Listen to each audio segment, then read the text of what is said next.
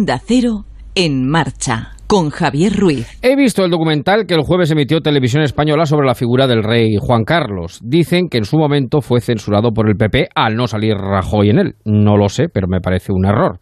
Ese reportaje debiera ser de obligada visión en las escuelas para que nuestros jóvenes tomasen medida y consideración de la hercúlea dificultad a la que se enfrentó el rey Juan Carlos en la transición. Una transición que se sigue estudiando en las facultades de políticas más prestigiosas del mundo, como caso único de paso de un régimen dictatorial a otro democrático sin apenas derramamiento de sangre. En España no se estudia tanto, pero es que si no, no seríamos España. Un triunfo de todo el pueblo español, sin duda, pero capitaneado por el rey Juan Carlos, que sabía lo que había que hacer. Su visión, pueden encontrarlo en la web de la televisión pública, es en ocasiones emocionante, porque emocionante es ver a personalidades de la izquierda, como Alfonso Guerra o Alfredo Pérez Rubalcaba, glosar la dificultad y maestría de una obra que en su momento parecía imposible. Un milagro, como decía el propio Guerra. Por vez primera en 200 años abría paso la historia la tercera España, que siempre había sido sepultada por una de las dos que, como decía Machado, había de helarnos el corazón. Los socialistas han sido puntal y pilar básico y principal de la monarquía parlamentaria, quizá por la teoría de los cordones cruzados que presupone que en política las cosas propias de la derecha las ha de hacer la izquierda y viceversa. Por eso coincido con Anson, con Son, Luis María Anson, hoy en La Razón, cuando dice que las palabras de Pedro Sánchez sobre la monarquía parlamentaria hasta ahora han sido admirables, y lo han sido, si bien esperemos que en esta ocasión el presidente del gobierno no nos engañe. Por último, emociona en ese reportaje algo hasta ahora inédito, y es el propio testimonio en primera persona del protagonista de los acontecimientos, del propio rey, en definitiva. Y ver cómo también él mismo se emociona al recordar determinadas cuestiones, determinados pasajes históricos. Me alegra enormemente, nos alegra enormemente que la televisión pública eh, decidiera programarlo y emitirlo, cuando debería haberse hecho hace cinco años, en el momento que se produjo la abdicación. Es cierto que los últimos años del rey Juan Carlos no han sido lo edificantes que debieran y que la monarquía se basa en la ejemplaridad. De ahí que hagamos la concesión y el beneficio de la duda ante la medida tomada que debiera reforzar la posición de su hijo, de Felipe VI, un gran rey sin duda con una formación valiosísima. Pero otra vez se repiten los destinos de padre frente a hijo. Juan Carlos I es uno de los cuatro grandes reyes de la historia de España, junto a Carlos V, Felipe II y Carlos III. Hoy vamos a repasar en nuestro balcón a la historia, en la segunda hora del programa, con Javier López Galeacho, los otros exilios de los Borbones. Esto no es un exilio, no lo es o no debiera serlo. De hecho, la gran mayoría de los ciudadanos siguen estando agradecidos a la labor de don Juan Carlos, aunque al final quebrará en parte su legado. La historia hay que contarla tal cual fue y no como dicen algunos interesados que fue. Por eso es tan importante la labor divulgativa entre los jóvenes, porque lo habitual, queridos jóvenes, no fueron 40 años de prosperidad y democracia como habéis vivido. Desgraciadamente, esto ha sido la excepción. Seamos inteligentes, para que persevere en el tiempo esa misma excepción.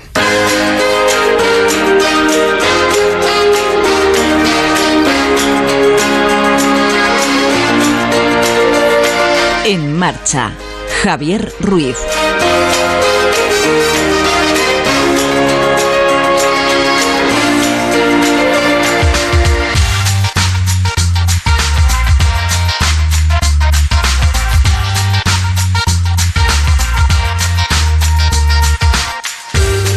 Tal, queridos amigos? Muy buenas tardes. ¿Cómo están? Bienvenidos cuando pasan nueve minutos de las siete, las seis en Canarias. Cogemos el relevo de Carlos, de Carlos Rodríguez, del perro y el gato, y nos vamos a marchar hoy hasta las diez en esta tarde de agosto, 9 de agosto del 2020. Mucho cuidado si ustedes ahora van en carretera. También tendremos un espacio dedicado a al mundo del automóvil. Luego en la segunda parte, la segunda hora de este programa, después de que ayer hiciéramos formato reducido, jugó al Barça, ganó el Barcelona y tenemos una Champions, bueno, con los cuartos de final con dos equipos españoles, el Atlético Madrid, el Barcelona, eh, y además con un formato verdaderamente inédito. Así que Vamos a desearle suerte y, a ver si es posible que tengamos este año un campeón español en, Europa. Y hemos querido comenzar, mm, bueno, pues con estas oleadas dedicado al tema pues de toda la semana y a lo que se sigue hablando luego en el lobby, en la última parte del programa volveremos a ello, porque todos los periódicos, todos los digitales, bueno, pues sigue, se sigue hablando mucho de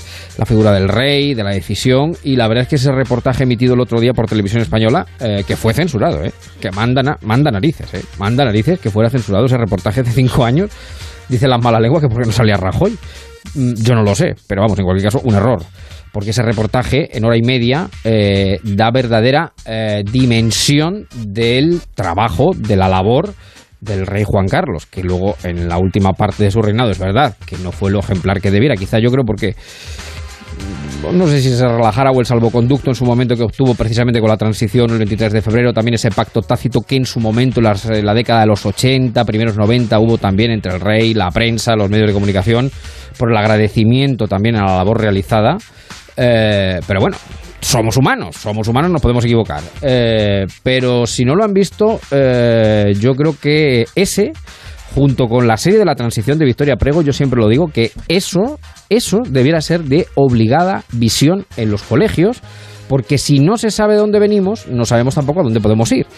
Entonces, de la historia hay que conocerla para no repetir errores que ya se han cometido en el pasado. Pero bueno, de eso tendremos ocasión de hablar más adelante. Vamos a estar juntos hasta las 10, como les digo. Hay mucha radio por delante, muchos temas que tocar, muchos palos.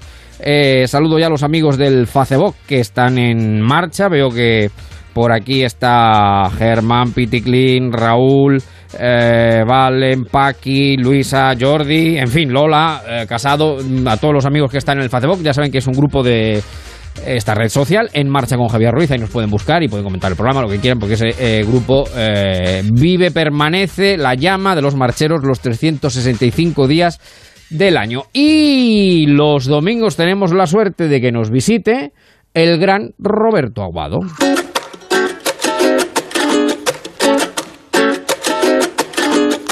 Con la sonrisa que Dios me ha dado y mi manera de caminar, la chulería que yo he adoptado para camuflar la inseguridad. La inseguridad, para camuflar la inseguridad. La inseguridad, ay la inseguridad. Mira cómo soy perfecto, salgo de la cama, Dolce Gabbana, vivo en un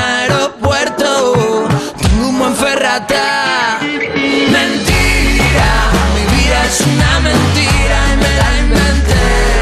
Mentira, yo no conozco a Shakira ni a Luis Miguel.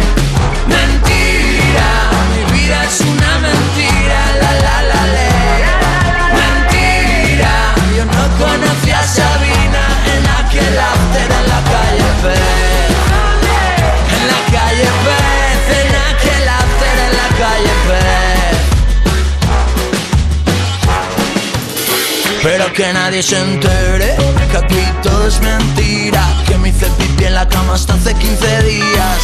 Que me avergüenzo de mi cuerpo, solamente fotos del pecho para arriba. Para un momento no me saques de perfil, de frente, que no me gusta mi nariz. Bórrame la mancha y la cicatriz y edítame a ver si me veo feliz. Mentira, mi vida es una mentira y me la inventé. A Shakira ni a Luis Miguel. Mentira, mi vida es una mentira, la la la la. Mentira, yo no conocí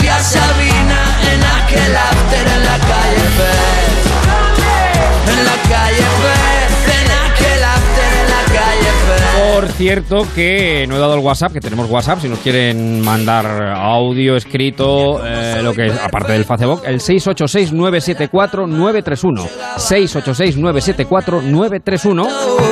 Tengo un buen ferrata. Y he puesto este, este tema eh, para saludar a Roberto Aguado, porque hoy vamos a hablar de la mentira. Conozco a Shakira. Querido Roberto, ¿qué tal? Muy buenas tardes. ¿Cómo te va la vida? ¿Cómo estamos? ¿Cómo estamos, Javier? ¿Cómo estamos? Qué alegría me vas a mentir? ¿Me vas a mentir hoy? No, no, no, no, no, no. Hay- Miénteme, Javier, miénteme. como Pinocho, como decía el otro, ¿no? El chiste, Bueno. que era malísimo, pero en fin. Sí, sí, Eh, sí, sí. eh, pero hay quien ha estudiado esto, Roberto, y dice que a lo largo del día mentimos muchas veces. Eh, eh, no sé, mentiras pequeñitas, piadosas, se supone, pero que, eh, en fin, eso se da. No sé si sea eso cierto o no, si la mentira es necesaria para sobrevivir en un momento determinado. Sí, de hecho, los animales que no tienen capacidad intelectual, pues mienten poco. Eh, hacen engaños, intentan simular para defenderse de los depredadores o para, de alguna forma, si tu perro la ha parda, pues el hombre eh, se mete en un rincón, eh, hace como que disimula, silba, así como para arriba, pero no es capaz de, engañar y de enfrentarse. Y además lo vemos, eh, fíjate, hay un dicho que dice que los niños, los borrachos y los mayores no... Son los únicos que dicen la verdad. Eso es. Y, y, todo es debido a que tienen mucho más desprotegido la capacidad intelectual de inventarse la realidad. Por lo tanto, podemos decir que nuestro cerebro intelectual está diseñado para justificar aquello que sentimos. De tal ah. manera que en ocasiones, si lo que sentimos no es agradable, hace dos mecanismos, tiene dos mecanismos de defensa. Uno, puede cambiar la justificación y entonces lo que ha pasado es por culpa de otros. o se crea una historia donde cambia detalles o cambia la totalidad de lo que ha ocurrido y de alguna manera se defiende de, eso que está pasando. Fíjate, en un libro antiquísimo, un libro eh, del año 76, El gen egoísta, eh, de Richard Dawkins, eh, sí, fíjate, había un biólogo... Así que no soy tan antiguo, Roberto, no soy tan antiguo. ¿no? Tiene tiempo, pero no soy tan antiguo. bueno, pues este biólogo, Robert Treiber, comenzó una, una, una investigación donde indicaba la hipótesis de que el autoengaño es una evolución humana. Nos engañamos, dice Treiber, a nosotros mismos para engañar a los otros. y así tener una ventaja social. Bueno, pues 40 años después ha culminado la investigación con un estudio realmente muy, muy importante, longitudinal, y lo ha demostrado, lo ha demostrado. Y, han sido 40 años de investigación de las mismas personas, cómo son capaces de cambiar matices del recuerdo, cómo el cerebro se inventa. El, cerebro intelectual tiene como un horror vacui, es decir, si no tiene información, se lo inventa, pero necesita rellenar de justificación y de información aquello que, que vivimos. Ponerle las piezas del puzzle que faltan, ¿no? Para tratar de esa justificación.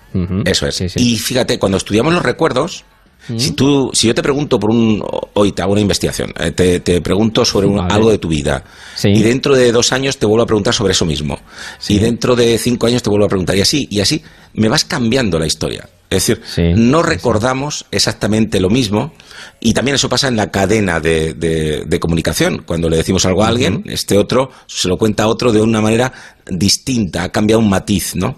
Y, bueno, pues es cierto, nos mentimos, nos engañamos y, eso es uno de los elementos que vamos a ver este verano, ¿verdad, Javier? Sí, sí, claro. Porque... En esta investigación personal, una de las cosas que hacemos es no ser muy leales con la verdad.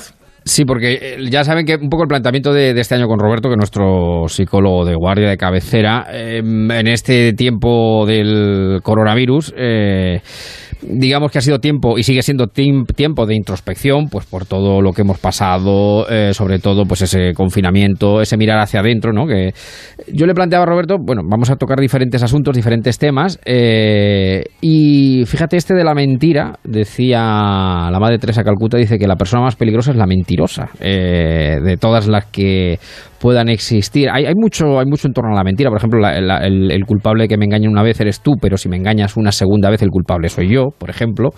Pero sobre todo nos interesa ese, esa, esa mirada, perdón, no, tanto esa mentira hacia afuera, eh, que existe, naturalmente, y por ejemplo la canción de Dani Martín, esta que hemos escuchado, es muy, muy evidente. Además, él lo dice que la escribió eh, precisamente pues para, para hablar de lo que es la mentira social.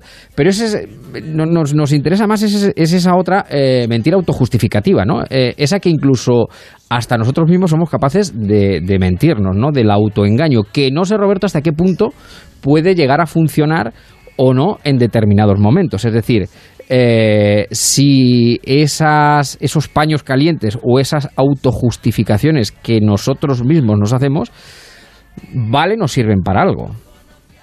Bien, eh, nos sirven en muchas ocasiones eh, para, por, así decirlo, mantener nuestra honestidad ante la situación, aunque tengamos que cambiar elementos. Pero fíjate, socialmente empujamos a los niños a que mientan.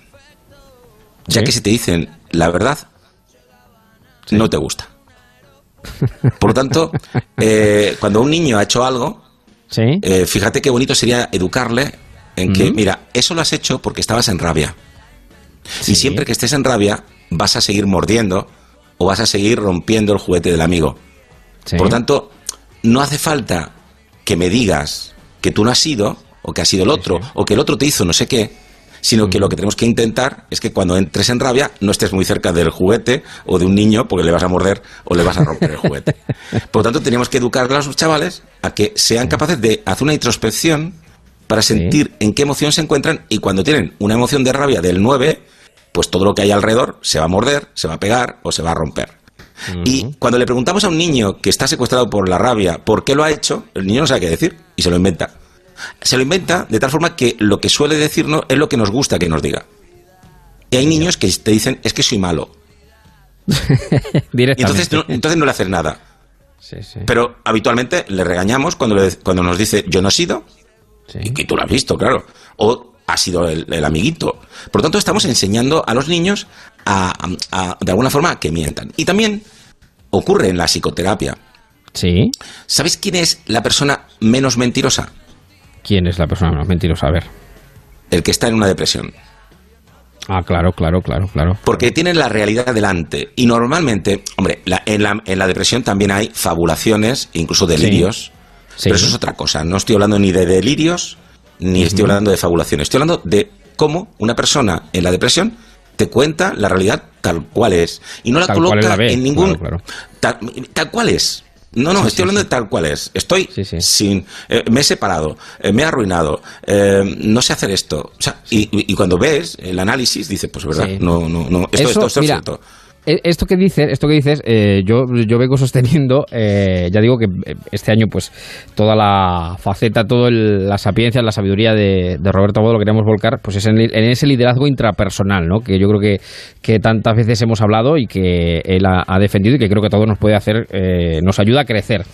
es que, claro, esto que dices del depresivo, yo tengo una teoría que, he desarrollado estos meses, que en las situaciones límite, y esta verdaderamente lo ha sido y lo está siendo, no, yo creo que no hay nada más grave o más, eh, más, más eh, que más nos preocupe como la salud o la enfermedad en este caso. En las situaciones límite, Roberto, lo único bueno que tienen, o de las cosas pocas buenas que tienen, es que la verdad refulge, emerge. Es como. Pero hay personas. Pero hay personas, Javier, que hasta en esa situación intenta inventarse. ¿Por qué? Porque hemos tenido mucha culpa los psicólogos, mucha responsabilidad les hemos enseñado esa idea hortera de la psicopositividad a ultranza. Y no es así. Es decir, tener una psicología positiva significa que cuando te vienen malas, no te gusta, pero te adaptas a ello y esperas a que te vengan buenas y luchas para ello. Pero si están malas, están malas. Ahora, a la gente le hemos dicho que tiene que estar alegre siempre, le pase lo que le pase.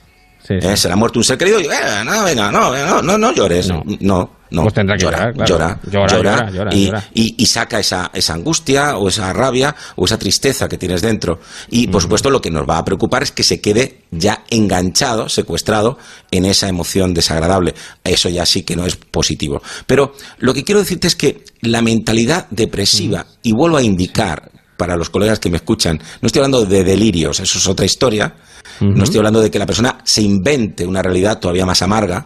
No, cuando, te cuenta un paciente en la consulta lo que él siente o por lo que cree que está así, dices, pues, pues, pues es verdad, está separado, eh, se ha arruinado, eh, tiene una enfermedad, eh, le ha salido algo mal, ha cometido un error muy grande. O sea, esto es cierto. Ahora, ¿qué tenemos que colocar ese pensamiento intelectual sano que nos da una esperanza? Y para eso tenemos que inventarnos un futuro que proyectamos, y ahí es donde aparece muchas veces el engaño. A veces hablamos de lo que deseamos y no hablamos de lo que hacemos o somos. De tal manera que esa confusión puede colocarnos en lo que estamos hablando de, eh, bueno, pues de la mentira. Fíjate, hay tres elementos de conocimiento interno ¿Sí? para ser muy realistas con nosotros y no caer en la depresión. A ver, venga. Porque el saber no tiene por qué colocarnos en la indefensión en la que se, se coloca la persona deprimida. Tienes que saber lo que sabes de ti. Sí, sí. La segunda es saber lo que no sabes de ti. Sí. Y la tercera, la más importante, saber por qué no sabías lo que no sabes de ti. Cuando te contestas a esas tres preguntas, has hecho una buena labor de meterte dentro, de colocarte delante de ti y comenzar a dialogar contigo de una manera sincera. Y eso tiene mucho que ver con lo que decías eh, al principio, eh, con bueno, pues con la vida del rey y demás. Eh, hay que ser tremendamente realistas con lo que sucedió y que yo cometa un error en un momento de mi vida, por supuesto pagaré por ello, pero eso me mancha todas las virtudes y todas las cosas bien que yo he hecho también en mi vida. Y esto es otro de los elementos por los que mentimos, porque el ser humano no tiene memoria, o si tiene memoria tiene una mala sombra, porque como cometas un día un error, todo lo bueno que has hecho ya no vale. Ya no vale para nada, efectivamente. Y eso no significa que tengamos que perdonar, no, no, si no estamos hablando de perdón, estamos hablando de, de poder balancear en la vida de una persona Claro. Que todos tenemos momentos oscuros y momentos menos oscuros o muy claros, ¿no? Está claro, está claro. Por cierto, 686-974-931, WhatsApp del programa.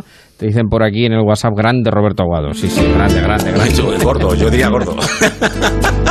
Hay que ser realistas. 686-974-931, WhatsApp del programa, que no lo había dicho al principio y lo recuerdo. Mira, esta canción se llama La Mentira. Qué bonita la canción, ¿eh? Se te olvida que me quieres a pesar de lo que dices, pues llevamos en el alma cicatrices imposibles de borrar. Se te olvida que hasta puedo hacerte mal si me decido pues tu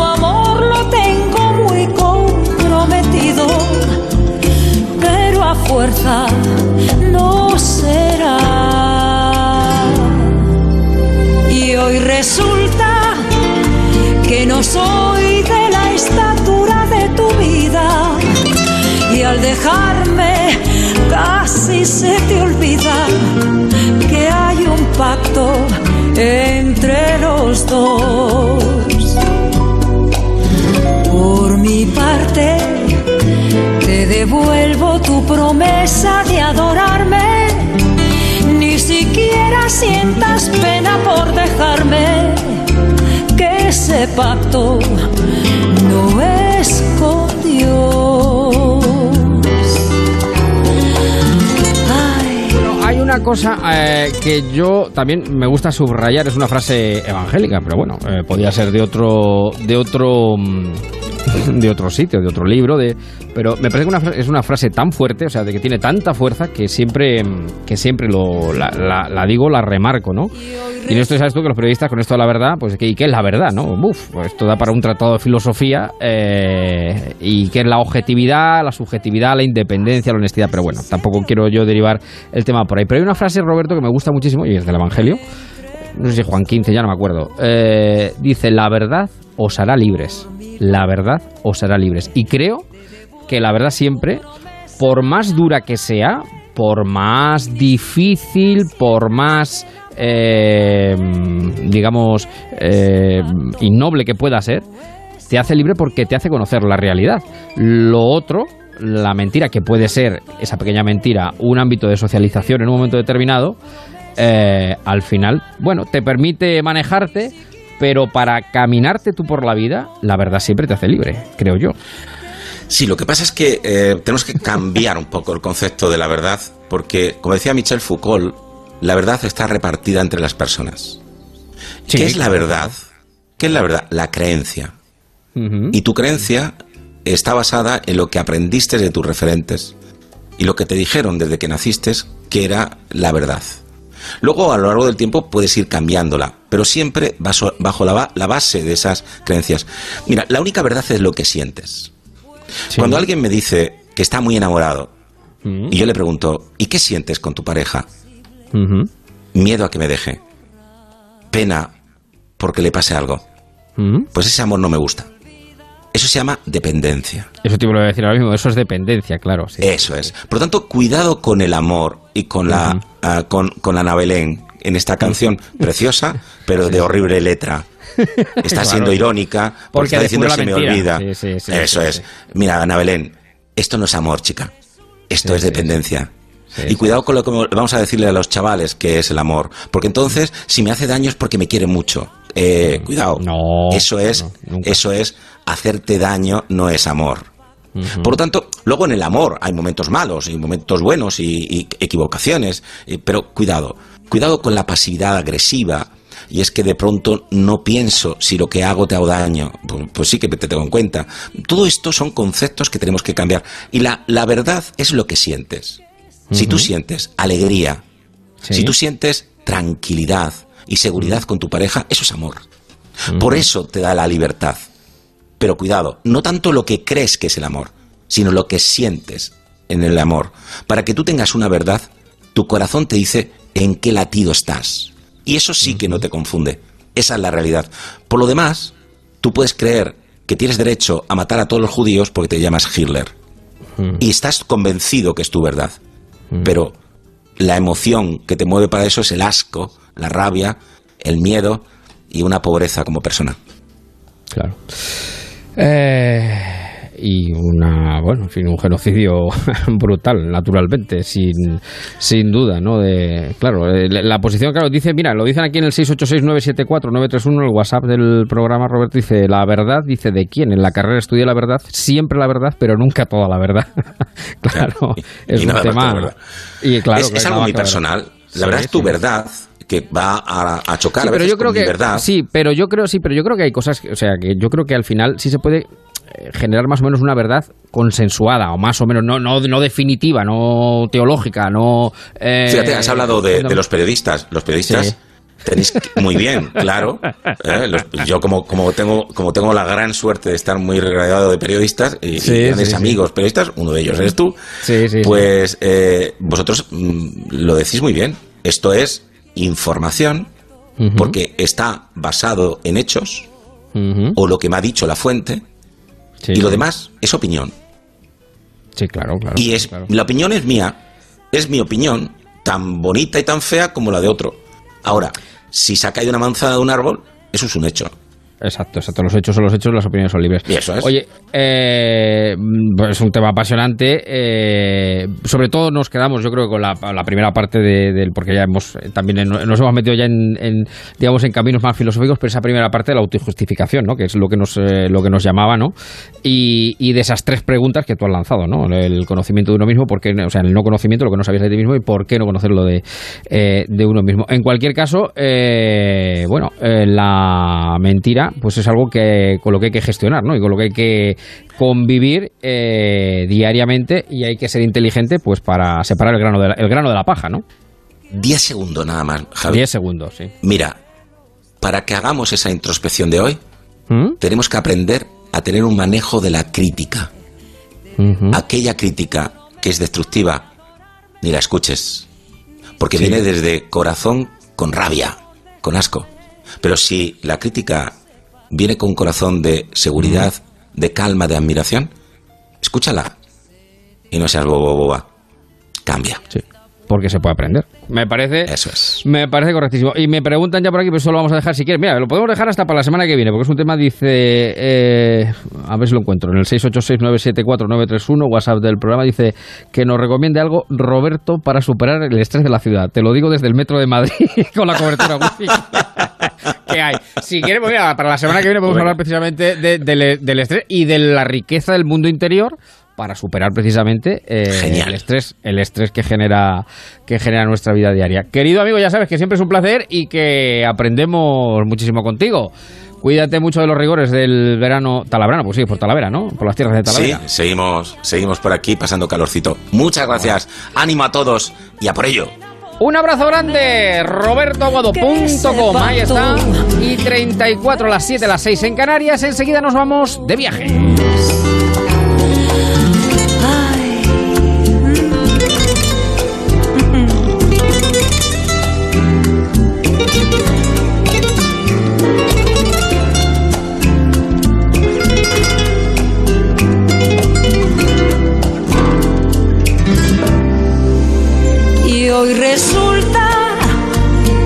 No soy de la estatura de tu vida. Y al dejarme casi, casi se te olvida que hay un pacto entre los dos. Por mi parte, te devuelvo tu promesa de adorarme. Ni siquiera sientas pena por dejarme ese pacto no con Dios. Por mi parte, te devuelvo tu promesa de adorarme. Ni siquiera sientas pena por dejarme. Que ese pacto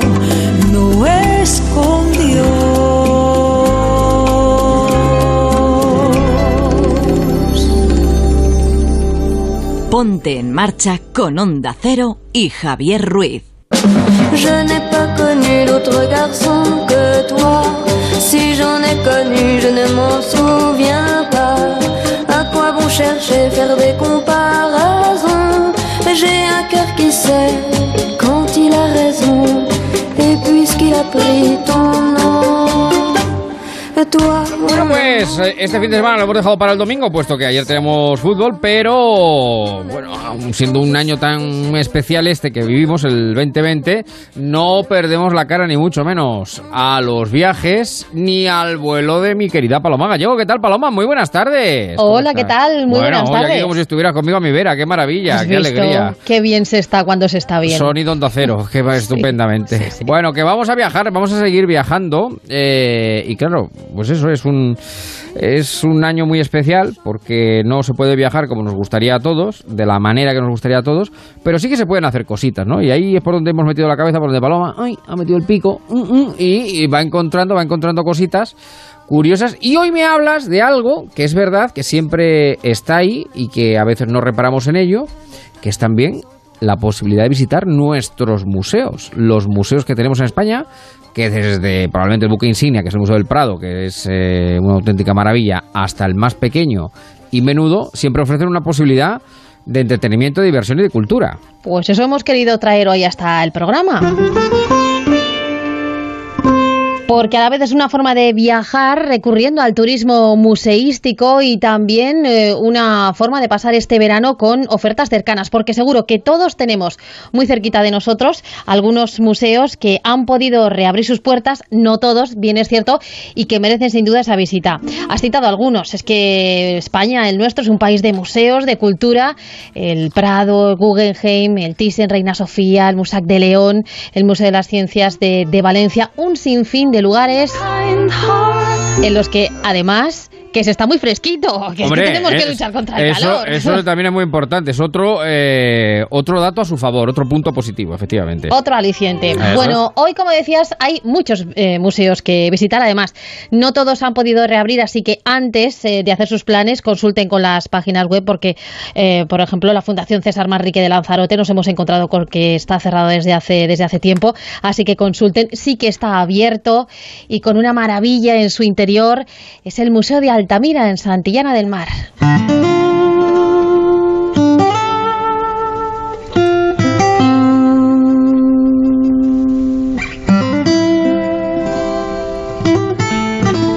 Fíjate que esta banda sonora es de la película Altamira, que está protagonizada por Antonio Banderas, por Rupert Everett y compuesta por Mark Knopfler, es inconfundible. Sí, esa sí, sí. guitarra, que es la historia del descubrimiento accidental de los frescos del Paleolítico dentro de esta cueva y nos sirve para entrar en este Museo Nacional, centro de investigación, ubicado en otro precioso pueblo cántabro como es Santillana del Mar, porque hoy va a tener mucha importancia aquí Cantabria. Claro, efectivamente. Cantabria infinita. Bueno, recordamos que la cueva fue declarada Patrimonio de la Humanidad por la UNESCO. Junto a la cueva hay una reproducción la más exa- exacta que existe y fiel, y allí nos vamos a poder encontrar pues eh, todo nuestro pasado. Así es. Y nos lo va a contar su directora, que es Pilar Fatás. ¿Qué tal, Pilar? Muy buenas tardes. ¿Qué tal? Buenas tardes. ¿Cómo estás? Bueno, pues bien, bien. Muchas Aquí gracias. pasando, pasando el verano eh, este mes de agosto con, con muchos visitantes. Sí, sí, muchas gracias por estar un ratito en marcha con nosotros en Onda Cero. ¿No te sigue sobrecogiendo todavía el lugar en el que estás? Bueno, absolutamente. Y es que además esa, eso no, no, no quiero perderlo en mi perspectiva de, de trabajo, ¿no? No quiero en el día a día, en la cotidianidad, olvidar que, que, bueno, yo estoy al servicio de una de las joyas del patrimonio cultural de este país, como es la Cueva de Altamira. Y dices que, eh, Pilar, muy buenas, que está yendo bien, sorprendentemente bien, podríamos decir, porque la verdad es que Altamira, no sé si es, es siempre una visita casi obligada, ¿no? Eh, un, un éxito seguro. Pues mira, ciertamente desde que se inauguró el museo con la reproducción que mencionabais en el año 2001, eh, todos los veranos el, museo funciona muy bien y es una de las opciones de visita de quienes deciden pasar sus vacaciones aquí en Cantabria. Y este año, este extraño año que, todos estamos sufriendo, eh, pues está siendo parecido. Quiero decir que, que, hay mucho turismo nacional, es decir, ha cambiado el perfil de, de los turistas, mucho visitante nacional y puesto que en el museo pues hay establecidas eh, medidas preventivas y todas las recomendaciones sanitarias, entre otras reducir el aforo, pues todos los días tenemos lleno, aunque no podamos acoger al mismo número de visitantes que en años anteriores.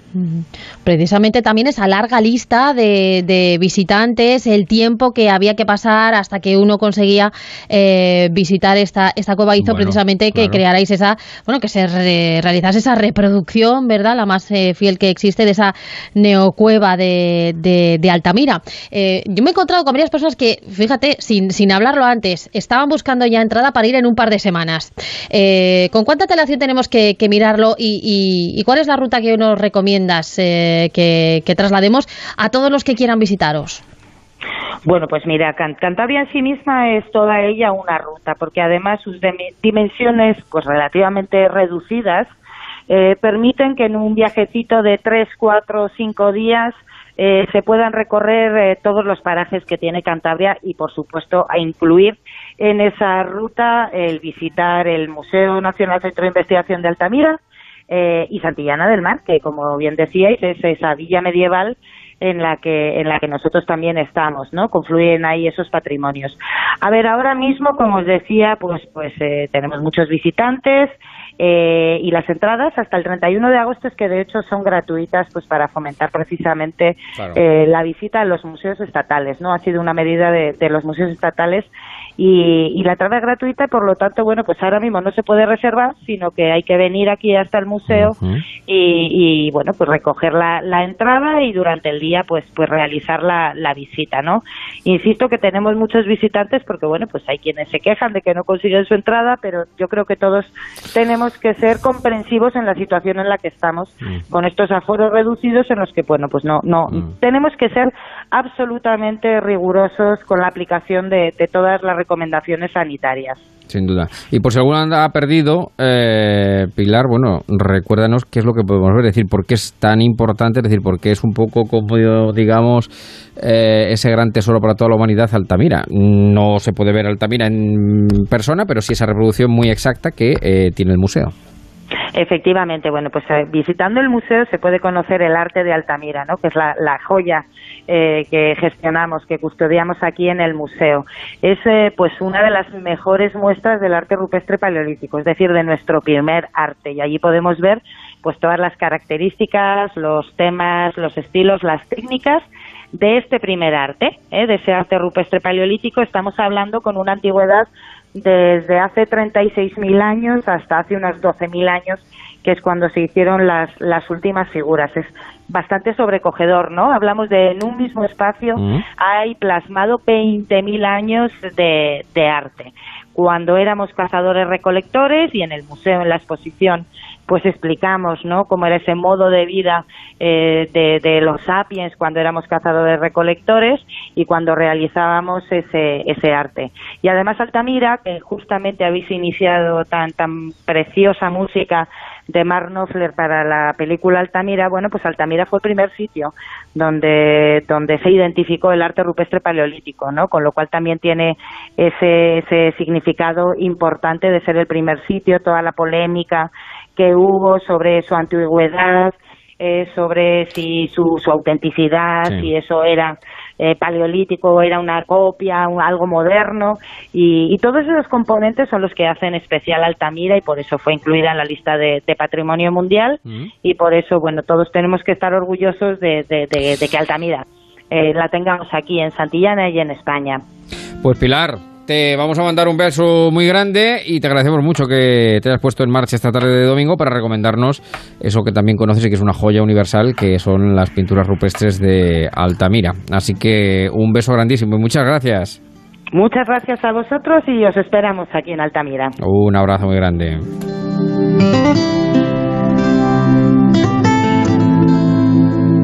Pues fíjate porque si te parece, eh, Javi, no vamos a abandonar Cantabria y nos eh, vamos hasta Comillas. Fíjate que te he preparado una banera. Pero sé que- que te gusta mucho. ¡Qué bonito! Ya yo este regalo en esta tarde de domingo.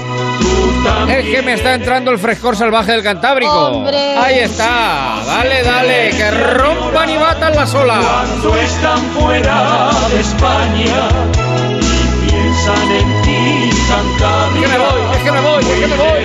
Y en tierra extraña, lo mismo adornar pudieras con tus arenas. Pues fíjate que se te van a ir los pies detrás de lo que te voy a contar, porque te he traído una joya. Tú decías al principio hay museos ya eh, muy conocidos, otros más pequeños, pero con un valor tremendo. Y precisamente es el que nos encontramos en Comillas, que eh, de por sí es otra villa, lugar de ensueño, eh, por- con esa arquitectura, esas colinas, una playa bellísima, eh, un casco histórico además empedrado. Y bueno, una eh, arquitectura que merece mucho la pena visitar, por ejemplo, el Capricho de Gaudí. Yo no sé si tú has estado. No, lo he visto en fotografía y me parece, mm, pues eso, como Gaudí, eh, un genio, vamos, una genialidad. Pues fíjate que allí encontramos en el Capricho de, Gau- de Gaudí una de las obras más antiguas eh, y una de las tres únicas que están fuera de Cataluña, que además marca el Capricho de Gaudí el preludio del modernismo. Lo vamos a descubrir con la ayuda de su director, que es Ujú. Carlos Mirapeix, con quien hemos podido hablar. Es un espectacular edificio. Métanse, métanse en Google si todavía no lo conocen, no lo tienen, eh, no tienen la imagen, de los más emblemáticos, además de comillas. Parece sacado de un cuento. Sí, porque además es que es muy llamativo. o sea, Sí, sí, sí, una- sí. Es que lo es, de verdad parece la portada de un cuento. eh, que eh, respira además Gaudí por todos los rincones y en esta ruta lo primero que queremos conocer es eh, pues eh, lo más llamativo de este edificio y su director nos ayuda a hacernos una idea. A mí me gusta decir que es una casa llena de exotismo y de, y de color, ¿no? que cuando uno la ve nota que tiene la mano de Gaudí porque está llena de, de elementos eh, fuera de lo común, pero que luego mucho más allá de lo que, de lo que vemos con nuestros ojos, que podría ser la cerámica vidriada ¿no? de, de color amarillo y verde del girasol, además del hierro forjado que decora tanto los balcones como los, los- las terrazas, mucho más allá de toda esa decoración que Gaudí pone, hay un relato, ¿no? Hay una historia que está escondida en cada detalle, todo, ¿no? Cuando se va uniendo es una especie de, de cuento Pues sí, porque además en el Capricho de Gaudí todo tiene un significado. Enseguida les explicamos, pero antes vamos a conocer a su dueño, Mariano Díaz de Quijano, marqués y músico aficionado eh, que se dio, y valga la redundancia, de el nombre, este capricho eh, de eh, pues eh, diseñar eh, esta casa de veraneo en un lugar como comillas, un lugar estupendo. Y una casa, un edificio que refleja la personalidad de su dueño, esta villa, Villa Quijano, que era además un signo distintivo de Gaudí. Siempre refleja la personalidad en sus obras. En su día se dijo que aquello era un capricho de la arquitectura, ¿no? y se quedó con el capricho de Gaudí, pero el nombre original es Villa Quijano, en honor a su dueño original, que fue Máximo Díaz de Quijano.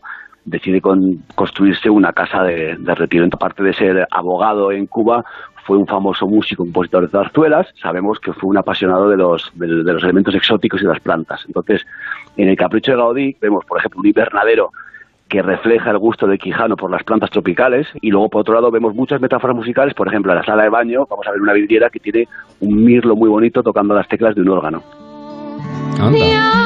Fíjate que está Un personaje, decía. ¿eh? Un personaje. Sí, sí, sí, repleto de, de referencias a la naturaleza, a la música, que es el rasgo Sí. más característico del edificio, y lo podemos comprobar fijándonos en estos detalles. Cuando lo visitemos, atentos a esto. El capricho es un relato de la historia que esconde. Cuando uno ve girasoles en el capricho de Gaudí, no los ve porque es un elemento decorativo, sino que Gaudí lo que hace es crear en el edificio un girasol arquitectónico. Es una casa que va buscando la luz. La torre que vemos funcionalmente es un mirador, pero al mismo tiempo tiene un- una parte exótica, es decir, está inspirado en un alminar persa. Tiene un efecto que es lo más curioso de todo, que es el efecto Duna, lo que hace es eh, proteger al edificio de los vientos. Por ejemplo, los balcones, de inspiración como chinesca, vamos a decir, durante un tiempo se dijo que eran una locura porque Gaudí era un narcisista y solo quería ver su casa y nada más lejos de la realidad. Lo que hacen es ser una especie de como de palco de, de teatro donde tú te puedes sentar y al mismo tiempo seguir escuchando el piano que estaría tocando el dueño.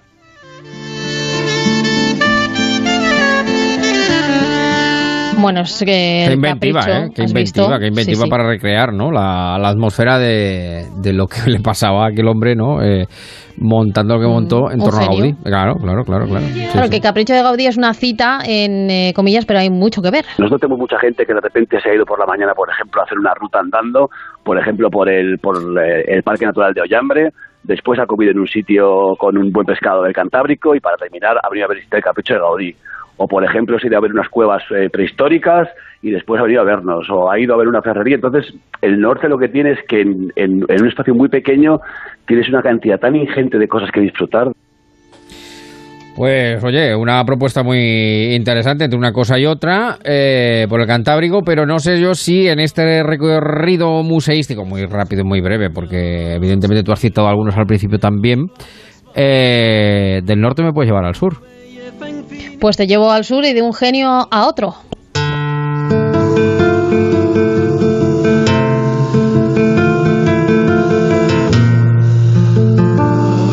De Gaudí pasamos a Picasso, pasando también por Morente, que es el que le dedica esta canción al artista malagueño, que por supuesto tiene su propio museo, que tiene mucho que ofrecernos también en este verano. Y qué mejor que acompañarnos en este recorrido eh, de su director, que es José Lebrero. ¿Qué tal, José? Muy buenas tardes. Muy buenas tardes. ¿Cómo está? Gracias por hablar con nosotros. Pues nosotros fresquitos, porque uno de los motivos que creo que vale la pena venir a vernos es la temperatura, una temperatura constante y muy agradable. Lo digo por los tiempos cálidos que estamos sufriendo en nuestro país. Lo, hemos dicho, lo hemos dicho antes que uno de los uno de los eh, eh, uno de los incentivos que tiene visitar eh, museos es la, la, temperatura, sin duda alguna. Bueno, el museo Picasso en, en Málaga relativamente joven, relativamente joven. Eh, pero en, estos años de periplo, eh, muy visitado, muy demandado, entre otras cosas porque también era un tanto extraño que Picasso no tuviera un museo de la altura que merecía en Málaga.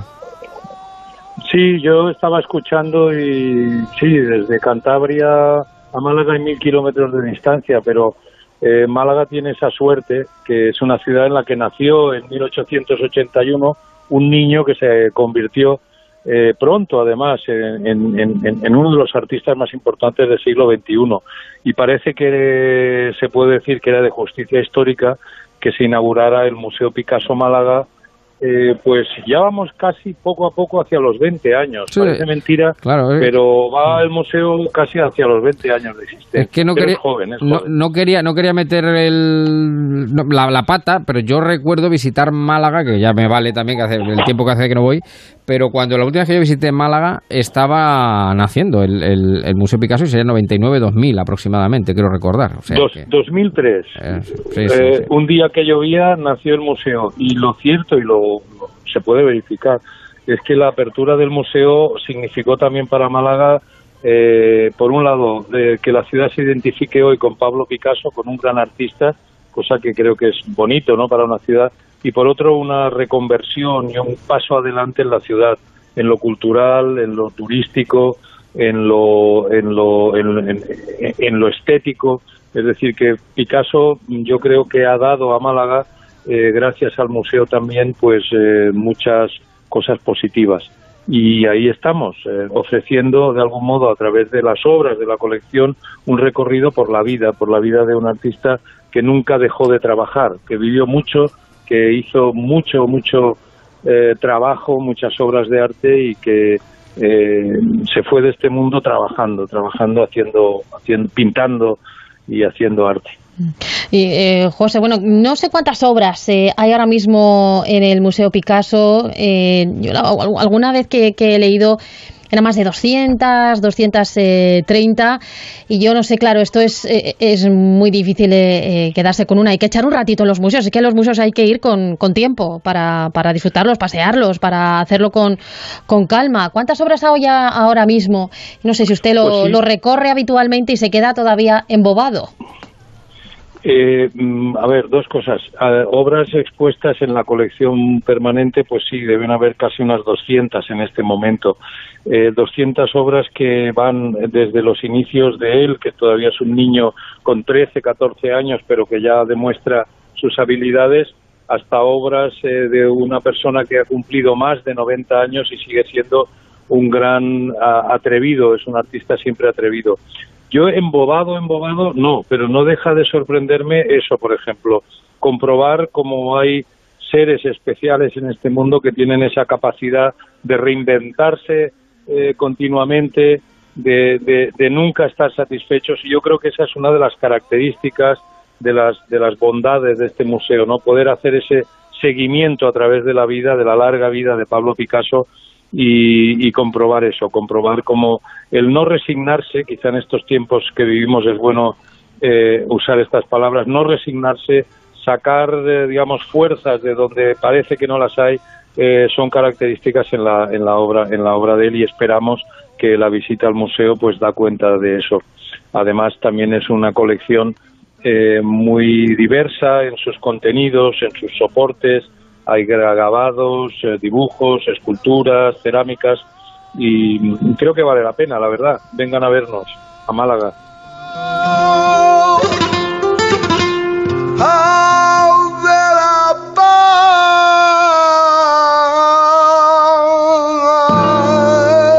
Bueno, que es un motivo más para ir a Málaga porque hay muchísimos, ¿eh? ¿Cómo, cómo están llevando el verano? Eh, con calor, pero en el museo se está bien. Eh, somos también de algún modo conscientes de que es un verano muy anómalo el que estamos viviendo, ¿verdad? Es una ciudad eh, en la cual el turismo ha ido cobrando un gran protagonismo. No, no es el, mero, el mejor verano, digamos, de la historia reciente. ¿Cómo estaría Málaga en agosto con su feria, por ejemplo? Claro, evidentemente. Sí, pues eh, de momento no va a haber eso, pero bueno, trabajamos para ofrecer un espacio confortable, un espacio seguro. Yo creo que hoy hay que trabajar y hay que recordar que hay espacios eh, a los que se puede ir con toda la seguridad y la tranquilidad de que cumplimos todas las medidas sanitarias y que, y que además de eso pues es un buen rato, se puede pasar un buen rato creo yo para olvidarse, para olvidarnos de esas eh, de esas cuestiones ¿no? que nos, a, todos nos incumben cada día. Por lo tanto, la cultura, el arte, en este caso Pablo Picasso, entendemos que es una buena manera para soñar un poquito y dejarse llevar y olvidarse del día a día y de lo que nos exige actualmente. Bueno, pues ya saben, eh, alguna propuesta como el Museo Picasso de Málaga, las Cuevas de Altamira, Comillas, bueno, y tantos y tantos museos eh, que volvemos a reincidir, eh, ofrecen cultura y hasta aire acondicionado, que no es poco, que no es poco, que no es poco. y sin tocar, que los museos no se tocan y ahora menos. Eso es, eso es. Mi querido José, te agradezco mucho que hayas estado un ratito esa tarde con nosotros aquí en Marchelón de Acero a vosotros, a vosotros por, por recordar que la cultura si no, si no cura, por lo menos sana un poquito. Eso es, eso es, que, no es poco. Un fuerte abrazo, muchísimas gracias, un saludo. Hasta pronto. Hasta pronto, adiós, adiós. Me has puesto la novela de Beethoven, qué maravilla. Claro. Déjala, déjala un poquito, déjala.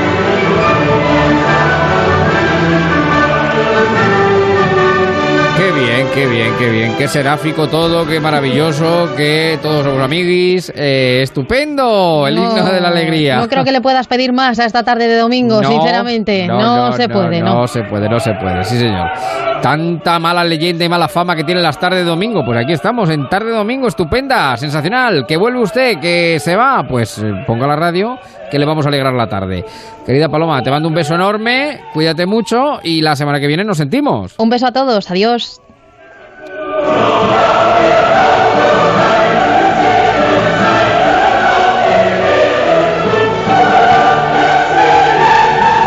Ponte en marcha con Javier Ruiz. José Ramón de la Morena. ¿Cómo hacer una radio cercana? ¿Cómo se llega a ser un referente de la radio deportiva? El mundo tiene preguntas. Sé tú la respuesta. Inscríbete en el máster de radio de Onda Cero y la Universidad Nebrija. Entra en nebrija.com. Nos vemos en Universidad Nebrija.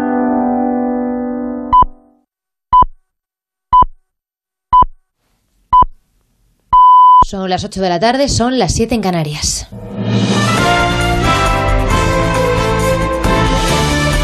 Noticias en Onda Cero.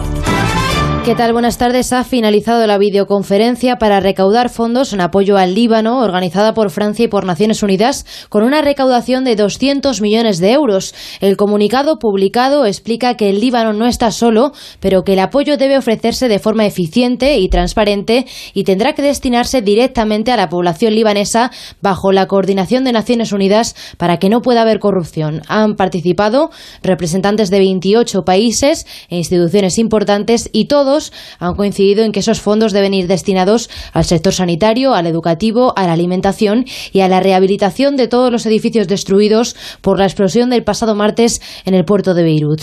Piden también todos estos países en el comunicado una investigación imparcial, creíble e independiente sobre las causas de la catástrofe que se ha saldado con 158 muertos, más de 6.000 heridos y desaparecidos que hoy, durante la primera jornada de búsqueda, no han podido ser localizados. Consideran necesario los líderes internacionales que el gobierno libanés haga las reformas que su pueblo pide, un pueblo libanés que hoy continúa la segunda jornada de protestas.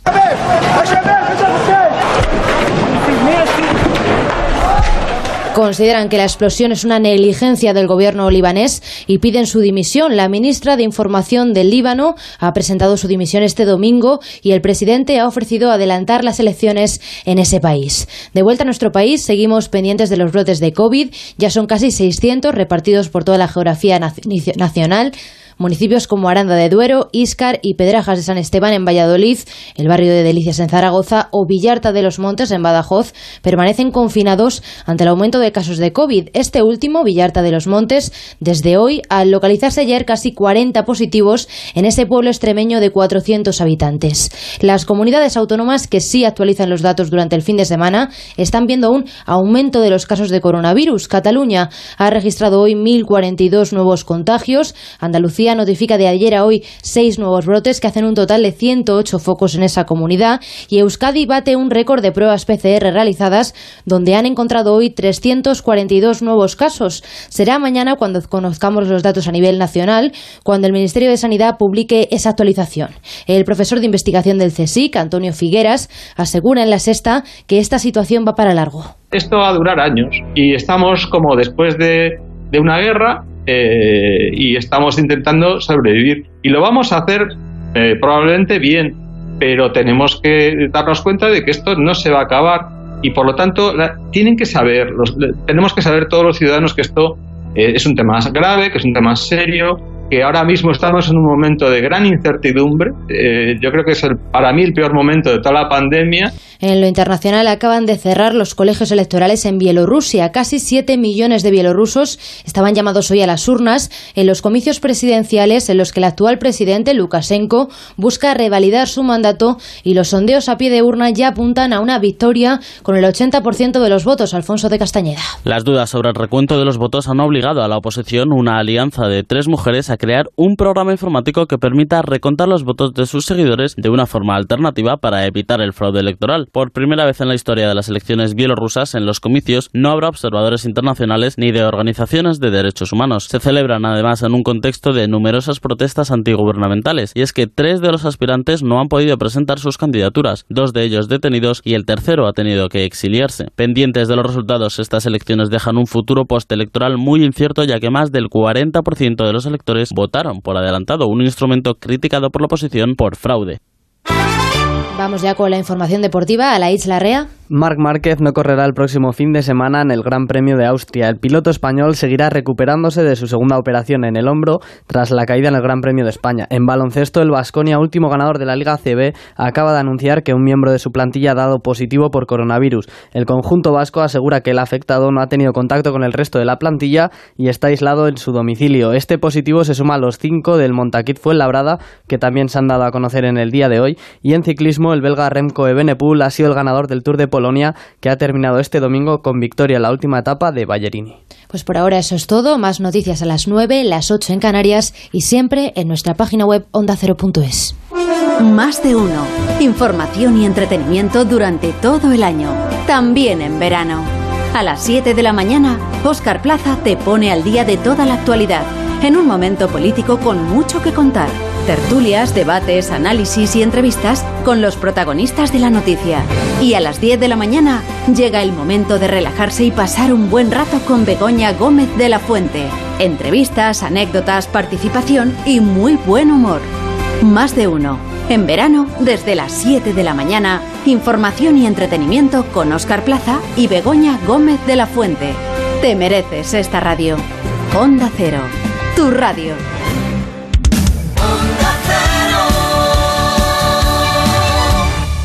En Onda Cero, en marcha, con Javier Ruiz.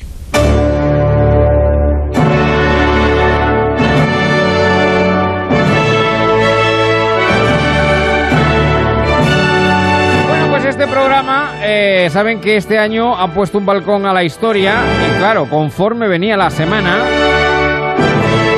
como para no eh, buscar música real, para recibir también a un personaje real, como la vida misma de carne y hueso, y un personaje más que real, regio.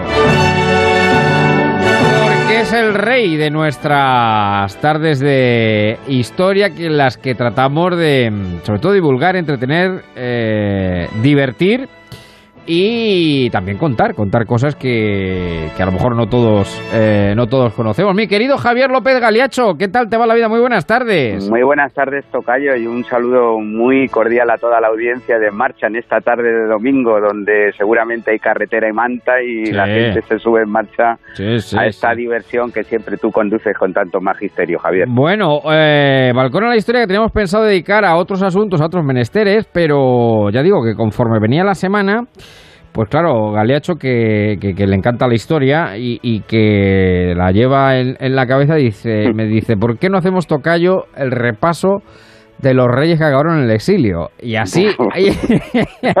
y así- sale casi la docena. bueno, no, no, pero escucha, pero es que sin salir de los Borbones y sin ir más para atrás de 1800 nos salen nueve. No, no, Eh, Con lo que digamos que ya si nos vamos, bueno, a si nos vamos a los visigodos, bueno, es que eso, eso se mataban entre ellos, con lo cual, ahí- ahí eso, no, que se fueran al exilio, No. eso se mataban entre Eh, ellos. eh, eh, el exilio es un adjetivo de los borbones. Exacto, Uf, eso les es, va a los es. exiliados. Eso es. Eso le- a toda esta caterva de, de reyes que tuvieron que transitar durante el siglo XIX, de 1800 a este año, del 2020, que parece que está diseñado por Stephen King. El otro día vi una camiseta, vi aquí una camiseta que ponía año diseñado por Stephen King.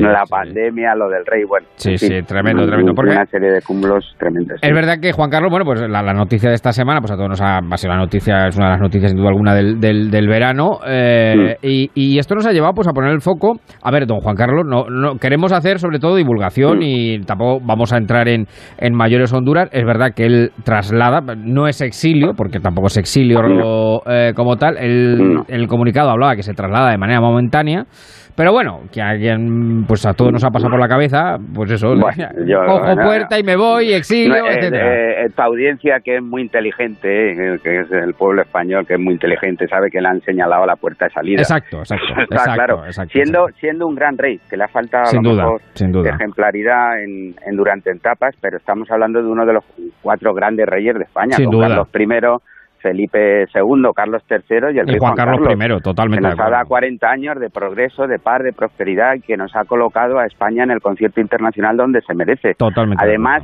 teniendo todos los poderes para haber hecho lo contrario. Hombre, claro, porque la- era, era sucesor de Franco a título de rey, o sea, a, a título de rey tenía todo lo que era la legislación del movimiento nacional, es decir, y él la dinamita. Esto es un caso que se estudia, Javier y amigos de Onda Cero, en las principales escuelas del mundo, de la politología, en, en Cornell, en Georgetown, en, en Princeton, en Harvard, Exacto. etcétera, como un modelo, la transición española, donde ahí reinó ¿eh? y lideró el rey Juan Carlos. Sin Eso duda, es evidente. sin duda, sin duda.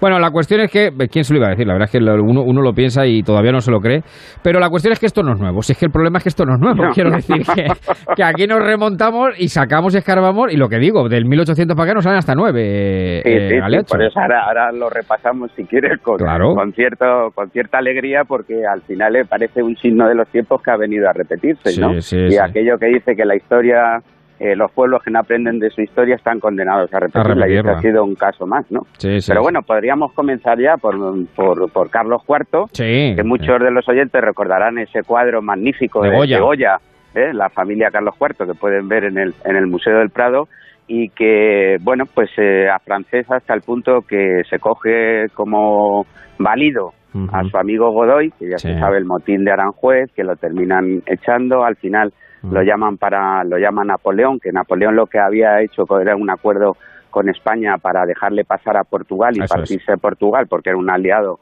del Reino Unido, pero bueno, aprovechan ya allí eh, para repartirse la corona de España. Primero le hace abdicar a Fernando VII, que ya se había quedado aquí con la corona en España, Sí. se lo llevan allí a, A Bayona.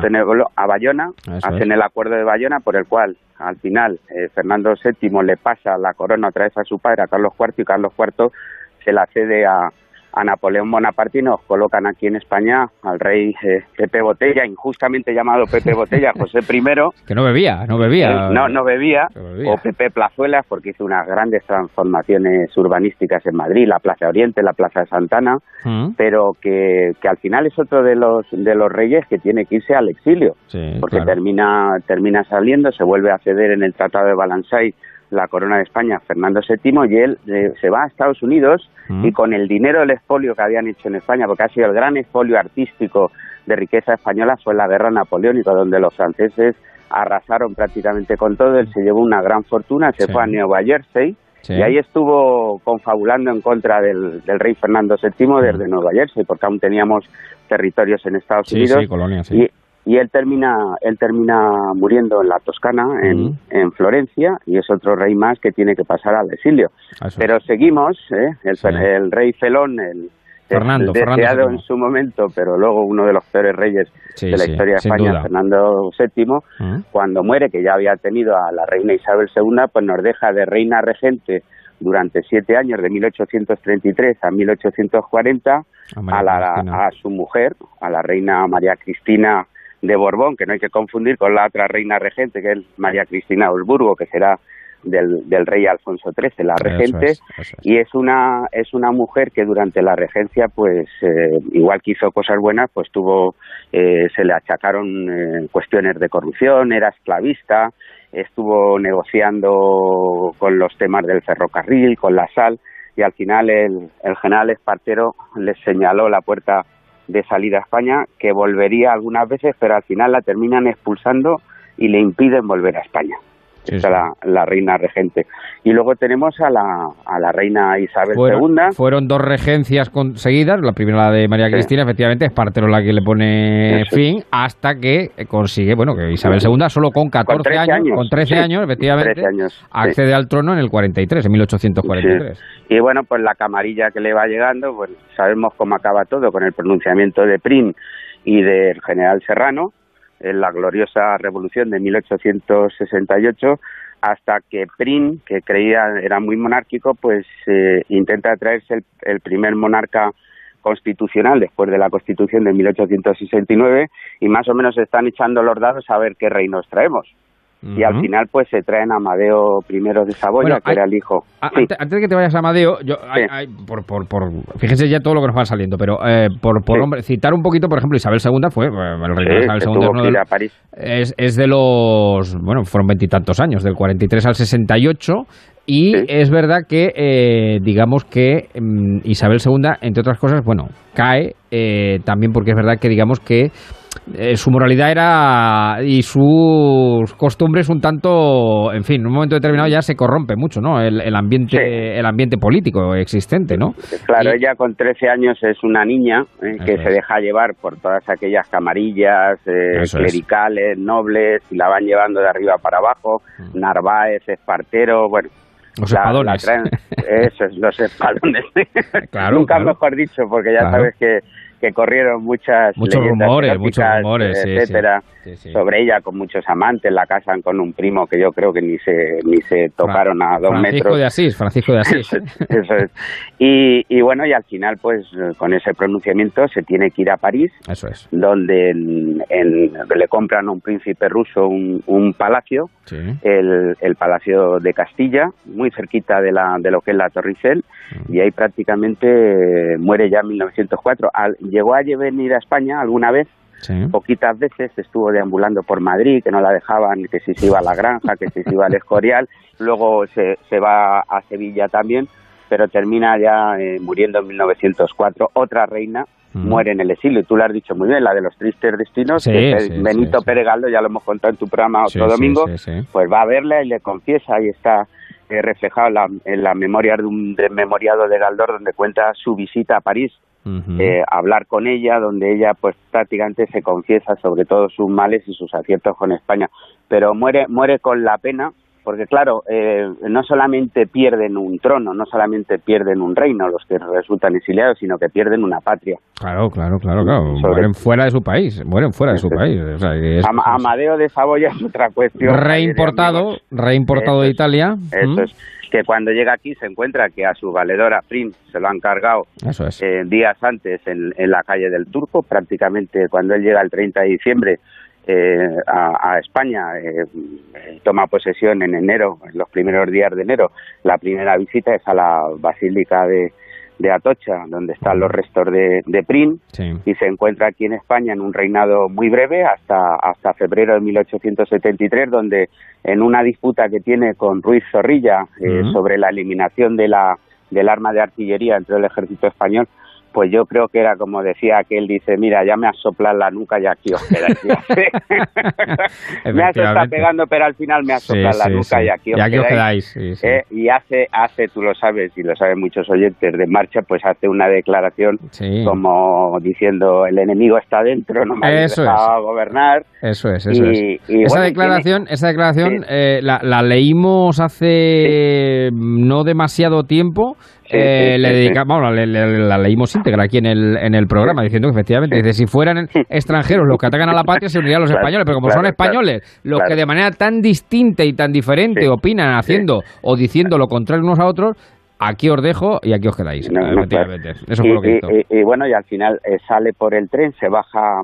Que mira, te voy a contar una anécdota muy buena porque Mm. en, en, la, en la estación de Alcázar de San Juan, Sí. un saludo a nuestros amigos de Alcázar Sí, de. San Juan que los llevamos en el corazón, Mm. pues cuando, cuando, cuando sale, porque coge la línea férrea que luego le lleva a la de Badajoz hasta, hasta Lisboa, donde él sale Sí. por Lisboa, Amadeo I de Saboya, pues en la estación de, de Alcázar se encuentra, que estaba de jefe de estaciones en varios, se encuentra Mazzantini, al torero, porque el torero Mazzantini había entrado en el cortejo, era mozo de caballería, había entrado en el cortejo de Amadeo I de Saboya aquí en Sí, Madrid, sí. llevándole los caballos. Entonces se lo encuentra y dice viva el rey, grita viva el rey, y todo el mundo empieza a aplaudir. Y es la, la, eh, la última ovación que se le da a Amadeo I de Saboya, Bueno, la estación de Alcázar, Fíjate, de no Alcázar sabía, de no San Juan. Y luego, bueno, pues él, él muere en Turín, por cierto, Sí. está allí enterrado en la capilla que tienen los Saboyas en Turín, pero es muy bonito porque su mujer, eh, Victoria, pues fue una persona que se preocupó mucho por las clases eh, menos favorecidas de Madrid y de Barcelona. Y entonces en su lápida hay una lápida de las lavanderas de Madrid, Barcelona y Tarragona. ¿eh? Mm. Así viene su lápida ahí en la, en la cripta de Turín, donde le agradecen los servicios prestados por regenerar las condiciones de vida de las lavanderas de, de estas tres importantes ciudades españolas. Este es un gesto de la historia muy bonito. Y bueno, eh, dejamos ahí a Amadeo I de Saboya, tú lo has dicho muy bien, su, eh, luego llega Alfonso XII con la... Que no le dio tiempo, pues se murió el hombre, no le dio tiempo a exiliarse. muy Claro, jovencito murió de, joven. de- de tuberculosis allí en el, en el Palacio de, de Aranjuez, ya había perdido a la, a la reina María de las Mercedes y entonces no, no sabo. Él muere en España, en suelo español, Sí. y se queda la regencia de, de María Cristina de Habsburgo, mientras que Alfonso XIII alcanza la mayoría de edad. Eso es. Alfonso XIII es otro de los reyes que sabe la audiencia de marcha que tiene que salir también de España. Eso en es. aquella noche fatídica del 14 de abril de 1931, donde pues el pueblo, el pueblo pues se instaura la eh, instaura la segunda república. Así ya la es. primera había durado muy poquito. Nueve meses, ¿eh? un embarazo. Nueve meses. Cuatro presidentes. Es una cosa.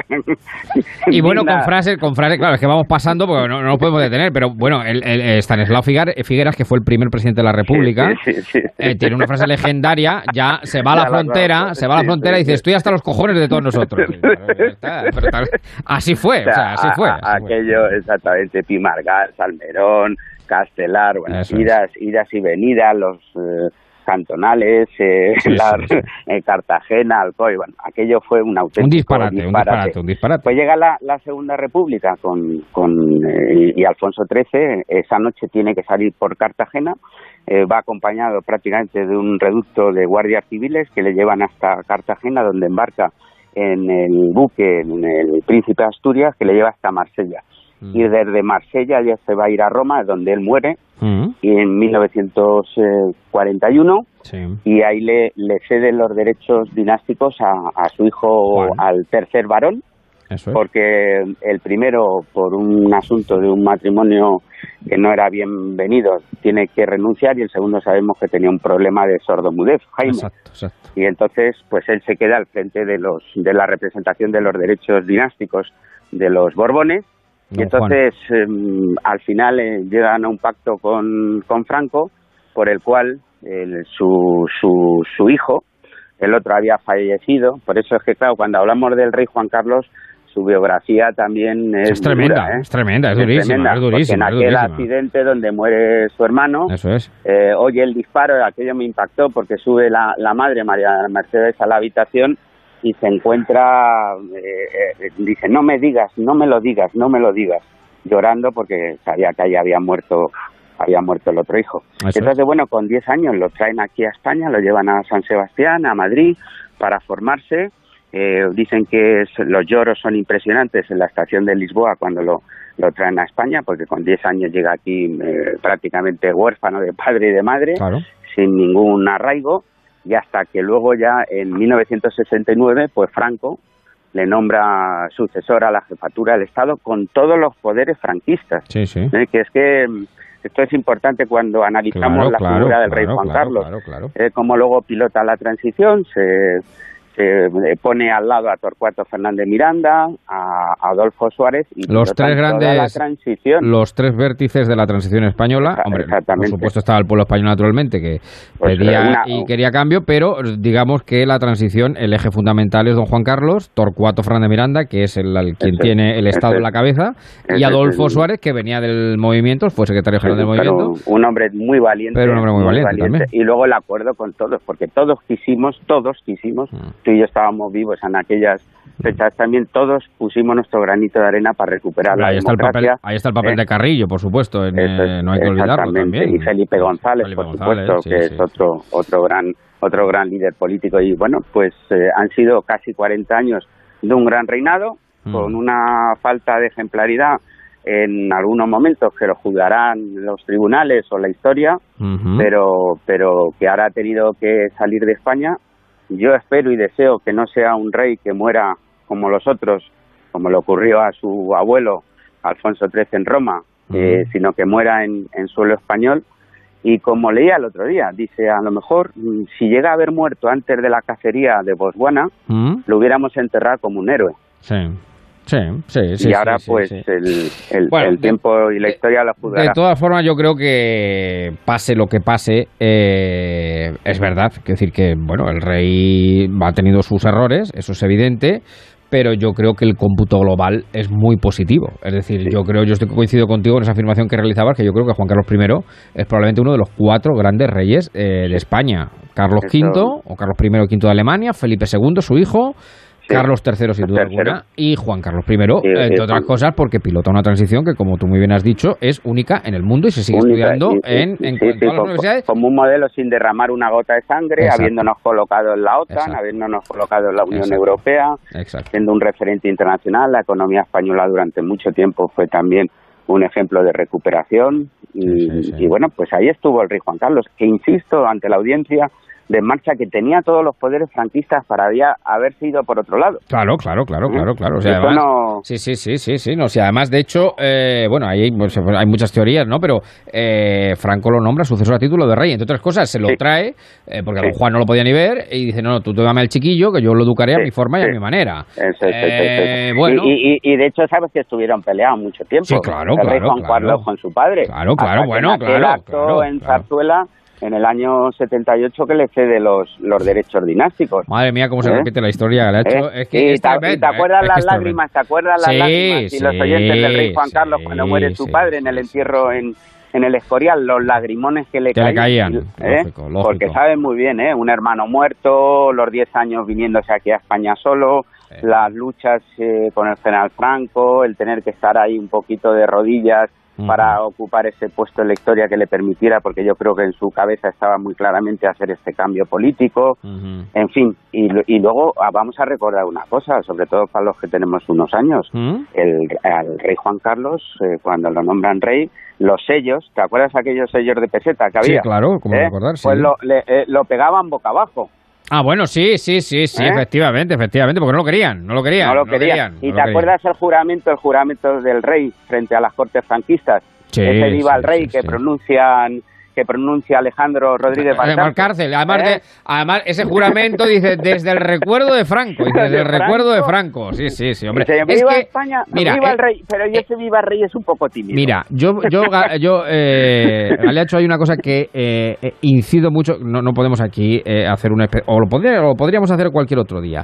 Pero la historia hay que conocerla para saber precisamente dónde, de dónde viene, a dónde vamos y, y para no hacer juicios frívolos de la historia. Porque ah, si hay una máxima mm, que todo historiador sabe es que no se puede juzgar con eh, parámetros presentes cuestiones pasadas. Entonces, eh, precisamente ese momento el que tú hablas, yo siempre recomiendo que debiera ser además de visión obligada la serie de la transición de Victoria Prego, porque ahí es donde se cuenta perfectamente lo que eh, se vivía en España y lo que el rey expuso y lo que el rey expuso y lo que el rey se jugó frente a con una ETA matando, de, matando a cientos de personas ¿eh? y, con, los militares con ganas de volver, que de hecho a, los, a los seis años de ese, rey le montan un golpe de Estado, como fue aquel. Exacto, exacto, exacto. O sea, que Entonces, yo, creo, fíjate, no sé, eh, por terminar. Hacer un, sí, terminar. Eh, yo creo que hay un antes y un después en el reinado del rey Juan Carlos, y en la salida de Sabino Fernández Campos. Si quieres yo también lo creo, yo también lo creo, yo también lo creo, yo también lo creo.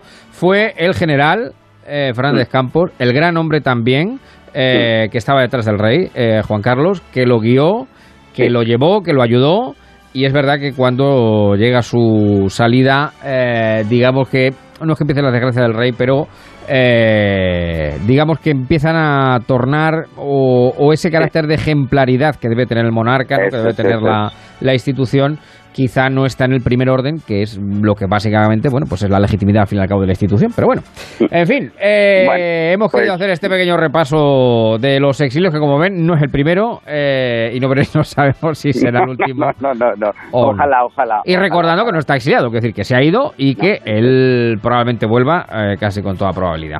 Ojalá que muera en territorio sí, señor, en su patria. Y bueno, y, se con ello quiero acabar acercándonos a la historia de España. Nos lleva a decir, y lo digo yo, bien alto un viva al rey. Sí, señor. Pues querido Galiacho, un fuerte abrazo. Cuídate mucho. Gracias. Un saludo. Adiós, adiós.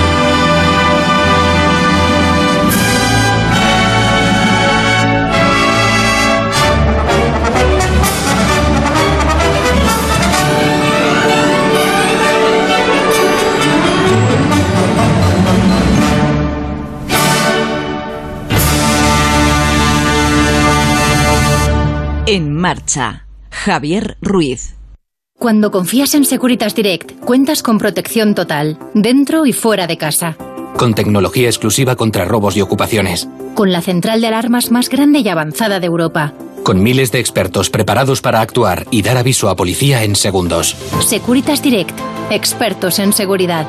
Llama ahora al 945 45 45 o calcula online en securitasdirect.es. En marcha.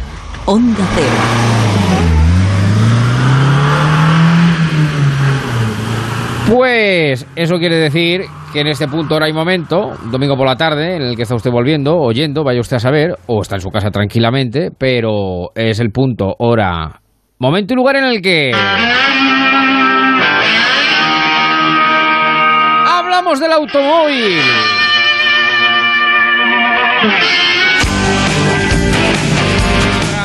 nuestras ondas sobre ruedas, el automóvil, que es siempre importante todos los eh, días del año, todos los meses. Eh, siempre decimos que hablamos nivel usuario, que es lo que nos motiva, importa, interesa, pero que ahora en verano, pues todavía más, porque se le mete mucha más tralla. Eh, a poquito que nos movamos, es que el coronavirus nos deja mover. Nuestro mecánico cuántico en este caso es mi querido Antonio Nogueiro. ¿Qué tal? Muy buenas tardes. Muy buenas tardes, Javier. Encantado de estar aquí con todos nuestros queridos oyentes y nuestros amigos de Facebook. Sí, señor. Bueno, ¿cómo va programa? Un más. ¿Cómo va el verano? ¿Cómo va el verano? El verano estupendamente. Con mucho, con mucho eh, calor. Eh, eh, estupendamente, pero un calor abrasador. Ay, ay, ay. Estamos aquí en la zona centro, pues somos Damos fe de ello. Vamos como los lagartos, con la boca abierta, pero bueno, no hay, efectivamente, no hay problema que aguantamos los 48 y los 52 que nos echen grados, naturalmente. Claro que sí. Bueno, eh, ¿y el automóvil? ¿Aguanta el automóvil el calor? Porque claro, este calor tan extremo que hace, de 40, de 42, de 44 esto al coche, para empezar, que si lo dejas al sol, yo creo que lo tienes que dejar eh, cinco minutos antes de arrancar porque no puedes ni tocar el volante. Te quema eh, eh, y es imposible agarrar el volante. Eso punto uno, pero, pero yo creo que tiene que influir en más cosas. Sí, no, mira, si tú dejas ahora mismo el vehículo aparcado al sol con una temperatura aproximada de 35 grados, fíjate, no hablamos de los 42 que habéis tenido por Toledo. Sí en el exterior, el interior de tu vehículo puede llegar a alcanzar más de 50 grados, unos 55 grados. Un horno, un horno. Es, un horno. Pero lo peor de esto, Javier, es que el calor influye en, luego en la conducción. Si tú te metes al coche, eh, influye mucho en tu conducción. Hace que prestes menos atención, eh. que seas más agresivo. Claro. ¿eh? por eso vamos a ver aquí unos pequeños detalles. Sobre todo, yo antes de empezar, pues dejar siempre el coche aparcado a la sombra. Si es posible, efectivamente, si es posible. es posible, porque esto es que influye mucho. Además, eh, si un vehículo no va bien refrigerado, el aire acondicionado y demás, pues es un vehículo que te produce un cansancio enorme. Claro, claro, aparece, aparece la fatiga. Eh, hay quien, en fin, quien dice que un una conducción con un vehículo con exceso de calor equivale, pues como si hubieras hacer 8 miligramos de, alcohol en sangre. O sea, no, tienes noción de muchas señales. Una dispersión, una dispersión de la atención, vamos. Una dispersión de la atención y eso empieza a ser dentro del, de la ciudad vial ya es un peligro.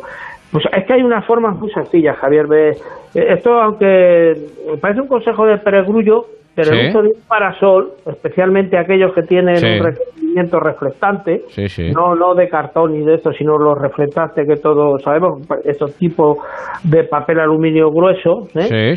Son, son aquellos que repelen más el sol y consigue que las temperaturas del vehículo pues descienda hasta 11 grados, siempre que le tengas aparcado. Y eso, estamos hablando de 50, pues oye, eh, baja bastante, ¿sabes?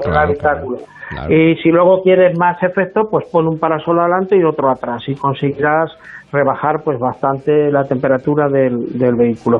Hay una cosa que se hizo viral en, internet como tantas cosas, que era abanicando el interior del vehículo con las puertas. Esto, tiene, esto tiene mucho sentido, ¿eh? Esto tiene más sentido porque consigues rebajar antes de montante, llegas casi a 10 grados. Es eh, bajar la ventanilla del acompañante y abanicar el coche como con las puertas ¿eh? antes de subirte.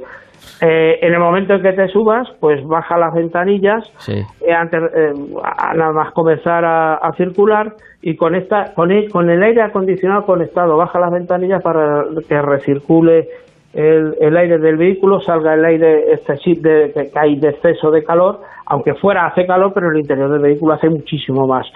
Y bueno, pues hay vehículos eh, con algunas tintadas, la mayoría ya vienen, que eso también consigue rebajar. Ojo con esto de las, de, las lunas tintadas, tienen que estar homologadas. ¿eh?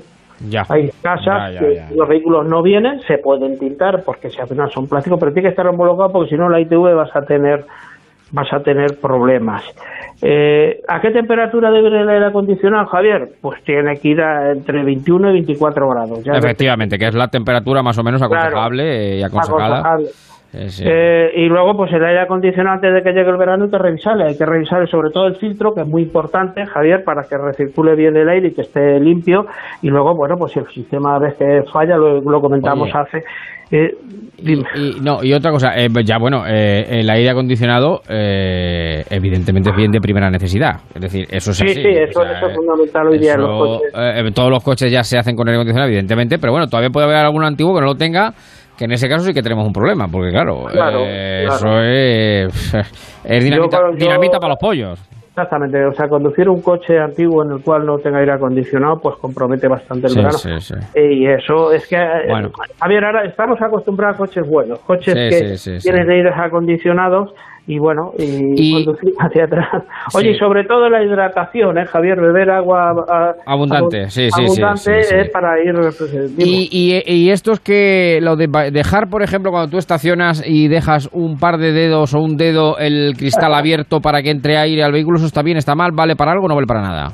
Eso baja, baja pero muy poco la, la temperatura. Si está al sol, no sirve prácticamente para nada. Lo único para que entre algún insecto y entre suciedad al, al habitáculo. Mm. Eh, pero en garajes sí, fíjate, si la temperatura o está a la sombra del vehículo sí que lo enfría bastante, pero vamos, no, no es necesario dejar eso. ¿eh? No ¿Y, ¿Y conducir con la ventanilla bajada? Pregunto. Pues eh, eso, el- si tú si te adecua a ti, pues Sí, mejor. O sea, no es mejor ni peor, es Y cuestión con- de, ya, ya, de- ya. de cómo, de cómo tú te encuentres, cómo se encuentre. Es como todo, es adaptarte a la, a, a- pues a, a la situación que, que tú ¿Y, te encuentres. y conducir con las cuatro ventanillas bajadas? ¿Con el casete a tope?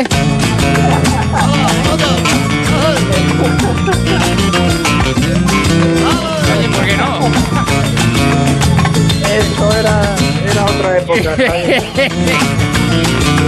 loro ahí a tope, las cuatro ventanillas a tope. Venga, saque el abrazo, saque la mano. No, no, no la saque, que no se puede, no se puede. Hiciste la maleta, ay sin decirme adiós, ay qué dolor. Bueno, que no saque los brazos, ¿eh? que no se puede sacar los brazos. No se puede sacar los brazos. no, no, nos vamos a los 70. Pero- ¿no? efectivamente, efectivamente. 124, CR12. de Eso todo es, eso es, eso es, eso es. Bueno, que eh, y esos son, eran otros tiempos porque ahora estamos ya con los eléctricos y con los híbridos enchufables, Sí. que va- vamos a seguir dando un pasito más en este recorrido que vamos haciendo por los diferentes tipos de, bueno, combustible o fuente de energía, mejor dicho. de, de combustible, fuente de energía de los automóviles, sí que es verdad que me apuntaste, alguien me corrigió, que no no dije que el- en el GNC y en el GLP, en el programa pasado, el gastan la mitad del precio, el precio del gas vale la mitad de la gasolina, ¿eh? de ahí su, su ahorro. Claro, claro, de ahí el ahorro, efectivamente, exacto, exacto, que tiene. Bueno, pues aquí vamos hoy, Javier, con, lo- con el los políticamente correctos, que son los, los de etiqueta de cero emisiones, los eléctricos, ¿Mm? Y parece ser que los vehículos eléctricos pues ya es una realidad, aunque sus ventas todavía no, no son muy grandes, pues por- entre otras cosas por la falta de infraestructuras que sigue siendo el talón de Aquiles, o sea, Claro, ¿dónde lo enchufas cuando se- la autonomía eh, es reducida? Bueno, aunque va creciendo día a día, ¿eh? no, no creas que allá hay algunos con 330 y llegan a 500 kilómetros, ¿eh? Sí. Eh, y hay modelos muy interesantes eh, eléctricos. Prácticamente todas las marcas, Javier, que hemos ido hablando y las que vienen, todos tienen en su, en su paquete de motores, vienen 100% eléctricos. Eh, recordar el 208, eh, 208 eh, que ha sido el coche del galardón de, del coche del año en Europa, es un coche bellísimo, tiene una factura bella. El 208 en todos sus motores, pues es 100% eléctrico, es maravilloso. El más vendido, el más vendido, que es el Renault Zoe, que es ah, parecido al Clio antiguo, se parece algo para que alguien lo ubique, Sí. es 100% eléctrico. ¿eh? Luego Volkswagen tiene, tiene muchos, el ID de Volkswagen también es, es muy bueno. Y quisiera hablar, estos son eléctricos, que tal, Sí, sí. sabemos sus ventajas y sus desventajas. O sea, su ventaja es que no emiten cero emisiones, Sí. se cargan a través de la red eléctrica y bueno, si tú vives en una ciudad, eh, dormitorio de Madrid, por ejemplo, pues más bien es hace 50, 100 kilómetros, son perfectamente válidos, una conducción muy suave y son coches agradables y están perfectamente funcionales y están estupendos. Su talón de Aquiles, evidentemente, la autonomía. Eso es, eso es, eso es. Pero aquí venimos a otro. A los híbridos, a los híbridos. los híbridos enchufables. Eso, eso, eso. eso. Cuéntame. Hay a quien, dice, hay quien dice de estos que son un coladero. Yo no lo creo. Yo ¿Por no qué? lo creo. ¿Por qué? Porque le meten, le meten un enchufe y luego un depósito entero de diésel, ¿o cómo eso? Claro, claro. Es que aquí los híbridos enchufables Sí. sí, que es verdad que su, su denominación es, es- pueden circular en eléctricos, 100% eléctricos, solamente se pueden cargar a la red eléctrica, por, igual que los otros, pero estos además tienen un motor térmico, puede ser una berlina de 180 caballos diésel, Sí. Y, y pero no usarlo. En ciudad, por ejemplo, no lo usas. ¿eh? Normalmente estos, por su peso y su y su infraestructura, suelen tener una autonomía de 50-60 kilómetros en eléctrico. ¿eh? Sí. Que eso pues te da, por ejemplo, tú, por ejemplo, vas de Toledo, de tu casa a la emisora, y sería un coche perfectamente útil para ti, Sí, por ejemplo. sí, por ponerte sí. un ejemplo, Sí, sí, sí, sí. Entonces tú te moverías en eléctrico todo el rato por Toledo, llegas al garaje o un día lo que lo enchufas y... Sí, pero me quiero ya ir a Madrid, me quiero ir a Ciudad Real, me quiero ir a, Ávila... A Cádiz. A Cádiz ya, no se puede. Quiero decir, ya pues entra el motor térmico, entra el motor térmico. Entra el motor térmico, evidentemente, y, y luego cuando llegues allí, si llevas carga, lo cargas allí, y en Cádiz circulas por, por, por, por, cero emisiones por motor eléctrico. Esta aquí hay versiones muy buenas, el Ford Kuga nuevo, el Hyundai. Hay uno que a mí me, gusta muchísimo, que es el Kia C Tourer. A mí el Kia Tourer, el C, me gusta bastante ¿eh? y ese es un híbrido enchufable que está muy bien de precio. Lo digo esto porque está muy, esto es un vehículo bastante asequible y es muy interesante por capacidad de rodadura. Eh, este es el camino a seguir, Javier. Sí, sí, sí. de momento sí, de momento no queda otra. Yo creo que yo creo que por aquí deberíamos ir porque tiene lo mejor de los dos mundos, ¿sabes? Tiene el motor eléctrico y el motor térmico, ¿sabes? Eso es, eso Entonces, no, pero tú lo has dicho, claro, el eléctrico es una, una buena solución, pero lo que parece es que falta infraestructura, falta infraestructura todavía.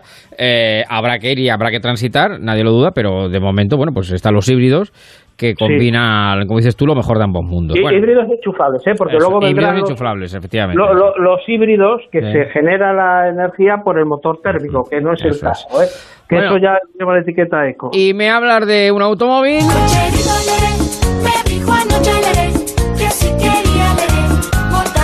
Que no es el cocherito Leré, sino el nuevo Seat León. El nuevo Seat León, Javier, no quería dejar pasar más programas sin hablar de esta auténtica belleza mm. que Seat lo ha vuelto a hacer, lo ha vuelto a hacer y ha vuelto a crear un vehículo es el primo hermano del Seat, de perdón del Volkswagen Gol sí, sí, el Audi A3 mm. pero siempre hemos dicho que el Gol es el rey el Audi 3 pues es digamos la marca eh, premium de, del grupo Volkswagen. Pues chicos, yo aquí el León, pues él les empata, yo para mí les empata. Sí, sí, sí. Porque es que además tiene, la instrumentación es completamente digital, es de serie y además con numerosas pantallas personalizadas. Sí. Tiene una información increíble, los acabados son pues prácticamente eh, premium. De primera, de primera. De primera, ha incrementado un cambio radical eh, con respecto a los demás, ¿sabes? al, modelo que precede. Este, este es un híbrido enchufable que va a venir, eso va a ser un coche muy interesante, va a traer también, este es GNC, trae gas natural también este modelo, sí, sí, sí. gasolina, diésel, GNC, híbrido enchufable, o sea que los vehículos ya vienen todos... Eh, es un coche hecho con absoluto rigor, Javier. Eh, la calidad de SEAT aquí la ha plasmado y yo esta mañana mismo he estado, he estado con uno Y, me he quedado enamorado, o sea, me enamora. Pues me enamora y no, no, no, quería no quería no quería pasar eh, un programa más sin hablar de nuevo Sea León es una auténtica maravilla ¿eh? Pues ahí queda, ahí queda. ¿Se ha enamorado, ¿Se ha enamorado el chico? ¿Se ha enamorado? ¿Se ha enamorado? Pues sí, tú sabes que yo en tema de coches me enamoro fácilmente. Se lo sé. Estaba la pantoja que se le enamora el alma y Nogueiro pues se le enamora en este caso del automóvil, Bueno, pues nos vamos. Si van ustedes en ruta a esta hora, que puede ser, puede ser por domingo tarde, tranquilidad, prudencia, buenos alimentos, la radio y ya saben que lo importante es llegar. Pónganle freno.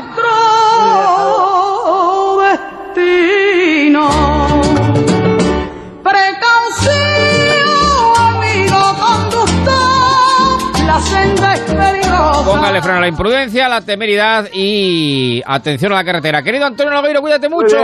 igualmente. Un, abrazo grande.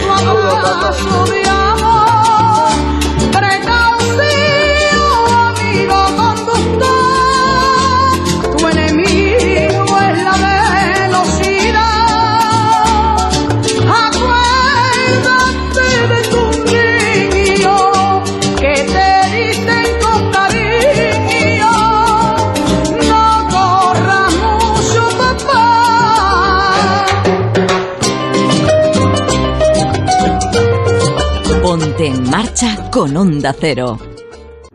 Yo aquí. Tú ahí. Él de aquí para allá. Dos días al camping conmigo. Cuatro días al pueblo contigo. Nosotros al norte. Vosotros al sur. Y nosotros con vosotros. Nos espera un verano muy repartido. Extra de verano de la 11. El 15 de agosto puedes ganar 20 premios de un millón y un premio de 3 millones. 11. Cuando juegas tú, jugamos todos. Juega responsablemente y solo si eres mayor de edad. Ponte en marcha con Onda Cero y Javier Ruiz.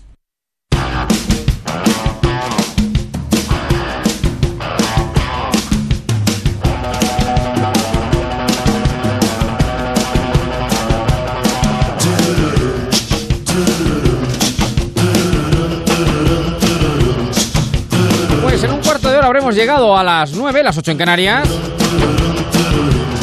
Es un local de mala muerte, donde se juntan cada noche los de siempre. Bueno, pues, eh, pues está, está saliendo una hora completita, el exilio de los Borbones, el exilio de los conductores que no lo hacen bien, eh, que es muy importante tener a punto el vehículo.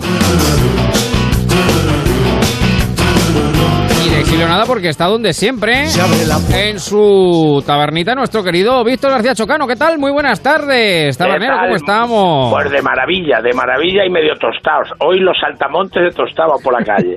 seguro, Hace- seguro. Está haciendo un día en el corazón de la mancha, pero calentito, calentito. Calentito, un día de esos de, de lo propio, de lo propio, Bueno, de que estamos, en la en el mes de canícula, agosto, estamos en la canícula. en el corazón del verano. Sí, y aquí desde la Mancha, pues ya saben por ahí la gente cómo es la Mancha, no tenemos la suerte de todas De esas regiones nuestras Claro. que tienen el mar cerquita para meterse un poquito, en fin, aquí tienes que llegar el agua del pozo, tienes que tener las piscinas llenas y tienes que Eso tener es. todo en fiesta. Y nosotros pues oyendo la radio, escuchando Claro. música, saludando amigos, eso sí. Eso sí, muy importante. Tengo que decirlo porque uno escucha aquí en el bar de hablar a todo el mundo. Está el pesimista, el optimista, el que es de una manera, el que es de otra. Pero sí, Sí. que puedo decir que todo el mundo va con mascarilla. Todos con mascarilla. Todo el mundo va con mascarilla. todo con mascarilla, Pero yo le quiero decir a la gente que con mascarilla se pueden contar chistes y se puede hablar y se puede y se y puede uno relajarse, en fin, que hay Sí, muchísimas sí, cosas sí, que se deben que se pueden hacer con la mascarilla. Y eso sí, muy importante quitársela para comer, para mojar. Estamos en una época de beber mucha agua, de beber las cervecitas que le gusta a mucha gente. Sí, Una cervecita claro, claro, fresquita claro. Y un vinito de la Mancha. Que el tío de la Mancha, yo le pido sí. perdón a la, a la Rioja, a todos nuestros oyentes de todos los sitios, porque si te tomas un Ribeiro está maravilloso, si te tomas un vino en Cataluña está genial, si te lo tomas en el. País Bajo, pero ahora es que toca hablar desde aquí. Claro, que le vamos a hacer? aquí, Tira, la aquí. tierra, tira la tierra. Estamos en la tierra total y, y como siempre, pues se prepara de comer, habla la gente, comenta la gente. Sí, y sí, como sí. ahora parece que es tan importante, y, y tengo que decir algo, que se habla en la taberna, eh, cuidado. A ver, ¿qué se habla? El rey no se ha ido, se ha ido el padre del rey. Se ha ido el padre del rey, efectivamente. Sí, sí, o sea sí. que rey el rey tenemos, está en su sitio. Está en su sitio y que queremos, mucha gente queremos una monarquía parlamentaria, que es la que hay, que- entre otras cosas es que fue la votada en el 78. Sí, sí, sí, sí, sí, sí. Y además, bueno, que, ahora mismo no está en discusión el asunto. O sea, que Claro, lo que pasa discusión es que otras la cosas, gente- pero, pero la piedra angular no. O sea, que. Le pasa lo sí. que a mi amigo Serafín, que íbamos al cine. ¿Qué película vamos? Y éramos cuatro. Pues ganábamos tres a una, decía él, pues yo me voy a la que yo quería. Se somete primero a la votación, pero luego no la respeta. claro, claro, claro, claro. Luego no la respeta. Bueno, y nada, pero- y estamos como, como todos los días aquí desde Mira, Alcázar de San Juan, te- donde te- anoche, mira, voy a decir algo con para toda España. Anoche A se ver. celebró el Día Sí. del Patrimonio, que todos los años se hace aquí en Alcázar de San Juan, donde se abren los museos, se abren las instalaciones, se abre todo. Y la gente fue de una forma tan comedida, ese ambiente en la calle de la gente con los espacios marcados, con sus mascarillas, con, con todo, pero la vida que le dio esa noche de verano Alcázar de San Juan con todo el máximo cuidado que la gente tenía, creo que, que a Mira. mí me emocionó, me emocionó Sí, y claro me sí. sentí de verdad volver a mis veranos. Estamos en época de emociones. Yo me acuerdo que me dijiste después de. Bueno, Víctor tiene sus cancelas, que son maravillosas, su, su restaurante. Y me acuerdo que me decía después del confinamiento, cuando ya empezamos a transitar por las diferentes fases, ya cuando dejaban operar, me acuerdo que me dijiste un día, dice, he recibido mi primer pedido después del confinamiento, dice, y me echa a llorar. Dice, me he emocionado, dice, me dice como si fuera la eh, primera no, vez. Es que, es que es verdad, hay cosas que se pueden sí, contar de los bares, que podrían contar todos los bares de España, toda la gente que ha estado confinada y que ahora ha salido. Yo te puedo, como una anécdota así muy rápida, vino un padre con el hijo, porque la madre era enfermera y estaba trabajando en ese momento, y vino, el niño tendrá unos cinco años o seis. Y dice el padre, me he tenido que escapar tres veces y pasar por la puerta para que viera él que estaba cerrado.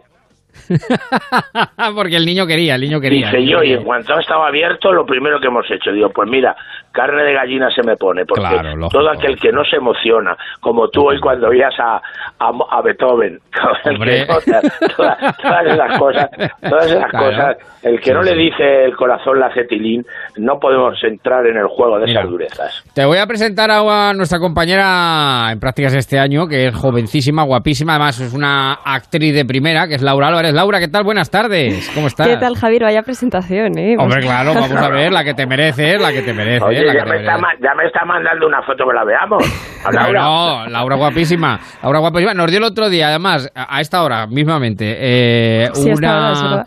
Sí, sí, a esta hora era una disertación sobre el método Stalinowski. No sé exacto, si lo exacto.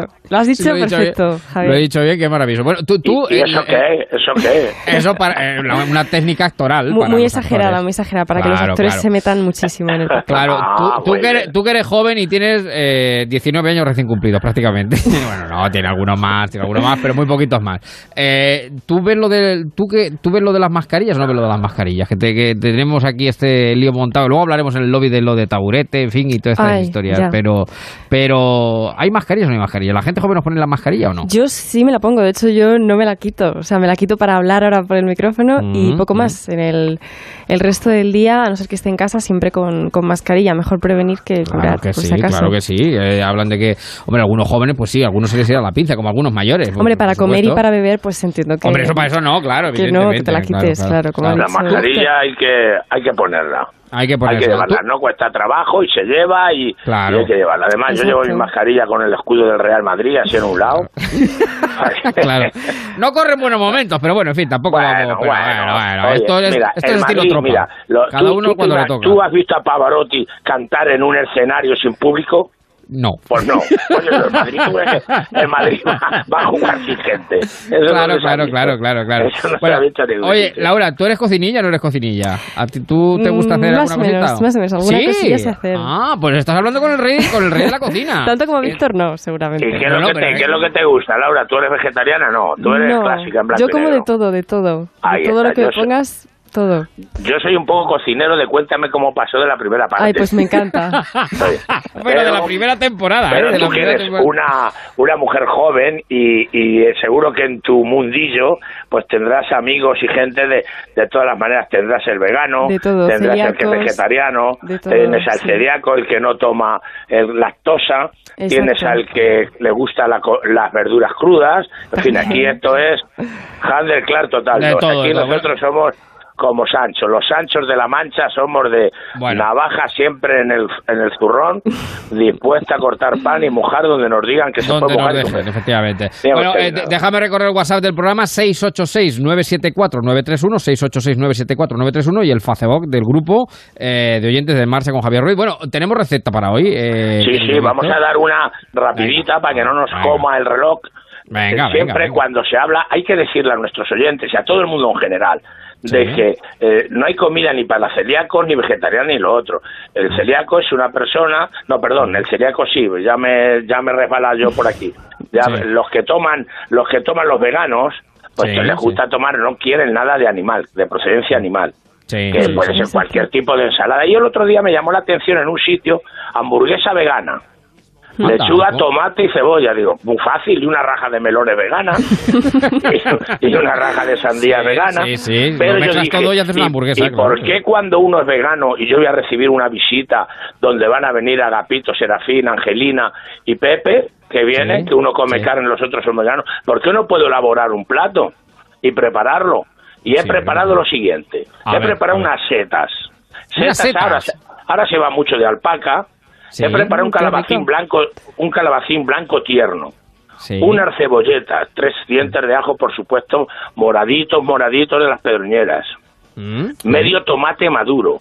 Le he puesto aceite de oliva, un chorrón aceite de oliva español, de cualquier zona de España, a ciegas está rico.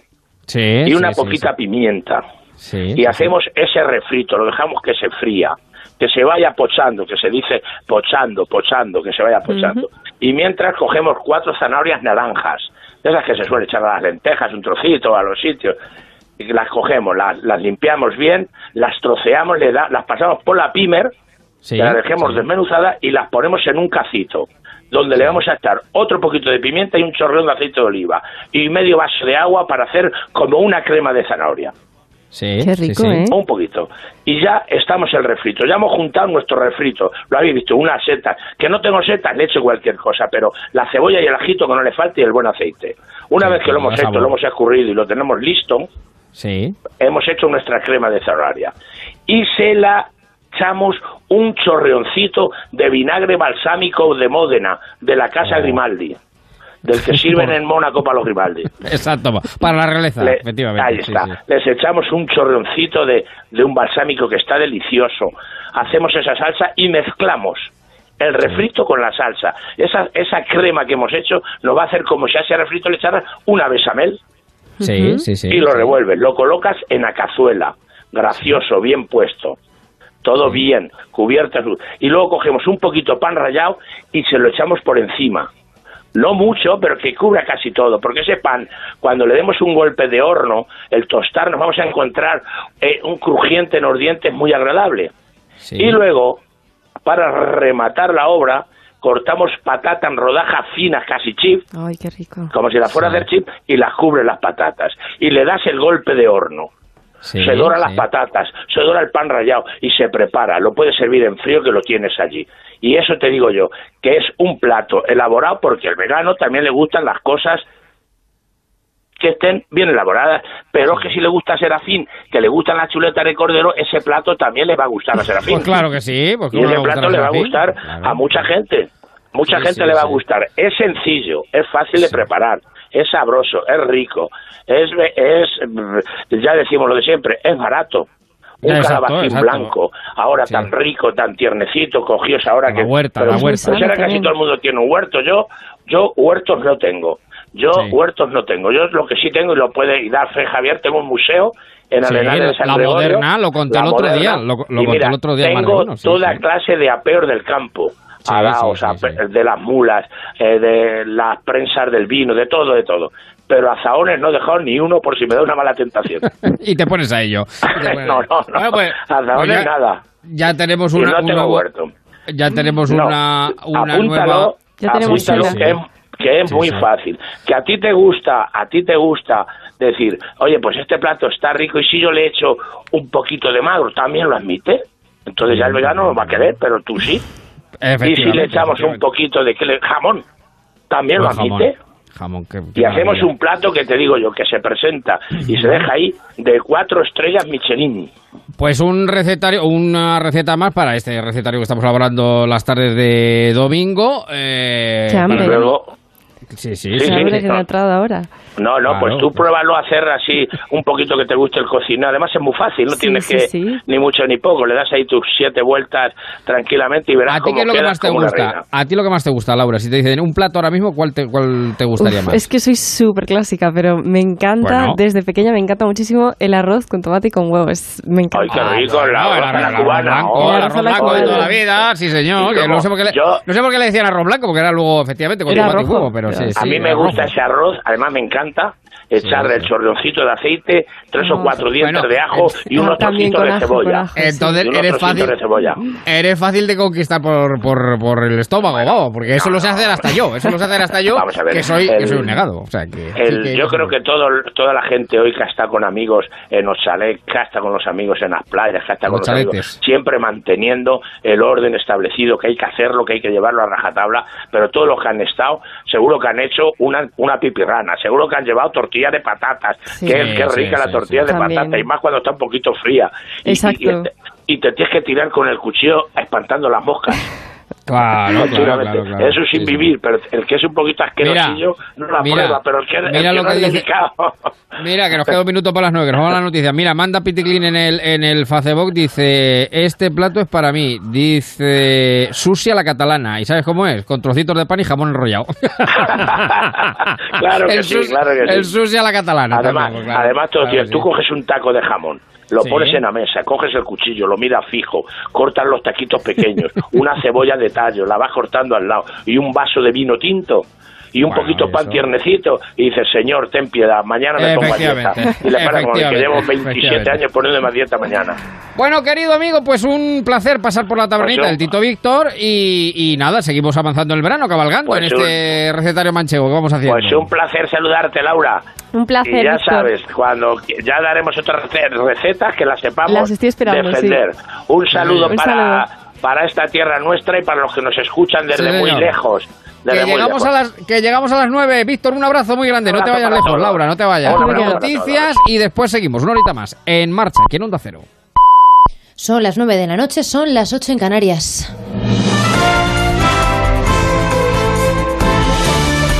Noticias en Onda Cero. ¿Qué tal? Buenas noches. Ya son 10 los mayores fallecidos con coronavirus en la residencia de Burbagen, en Teruel.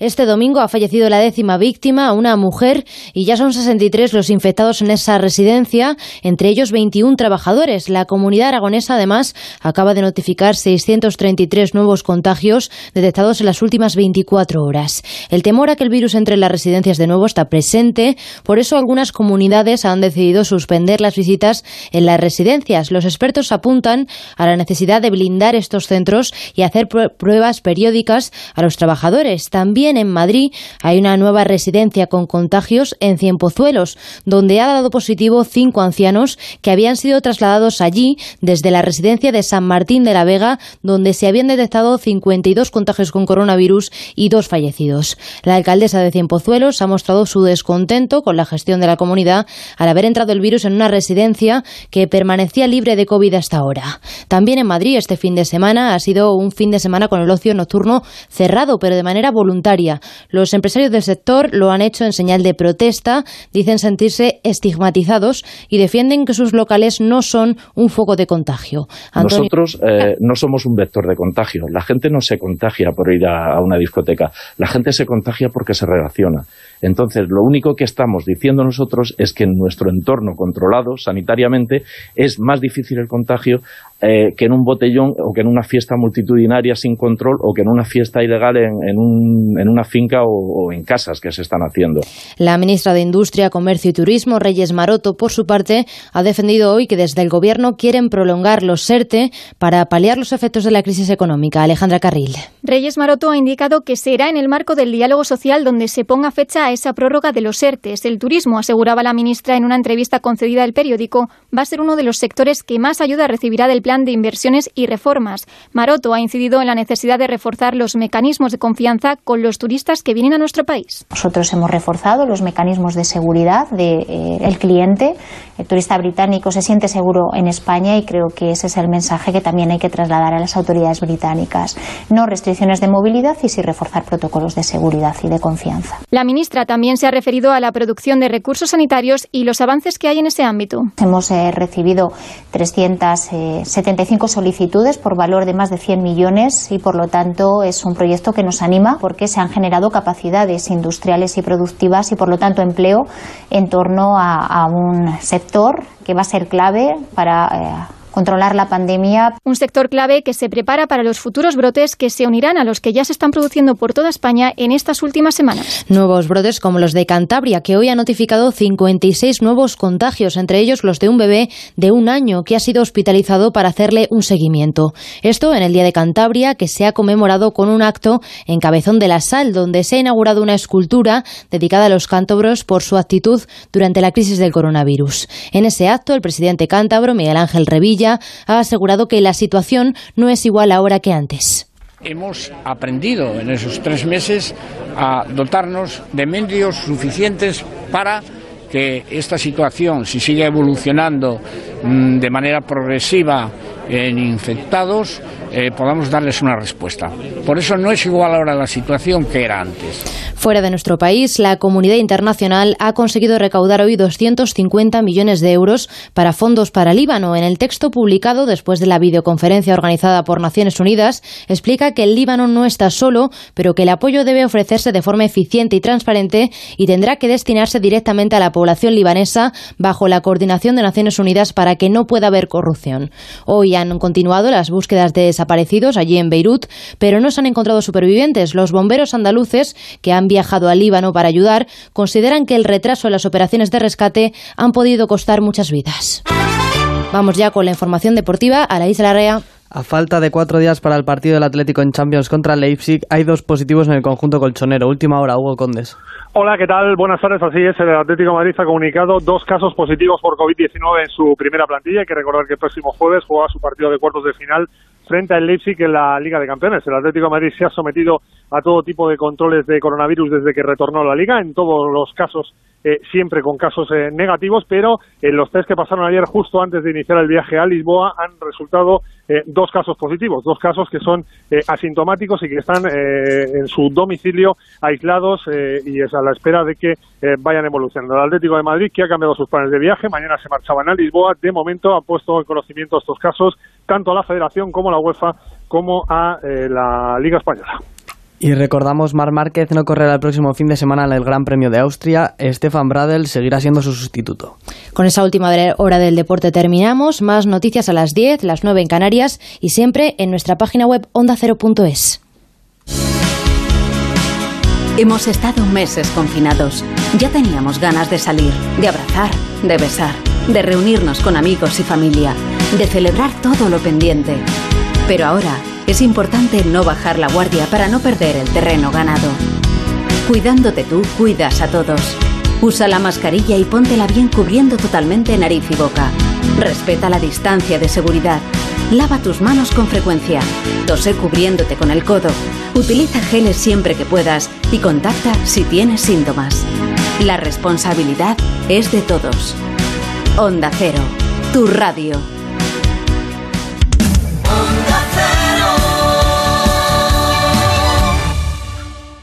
En Onda Cero, en marcha, con Javier Ruiz.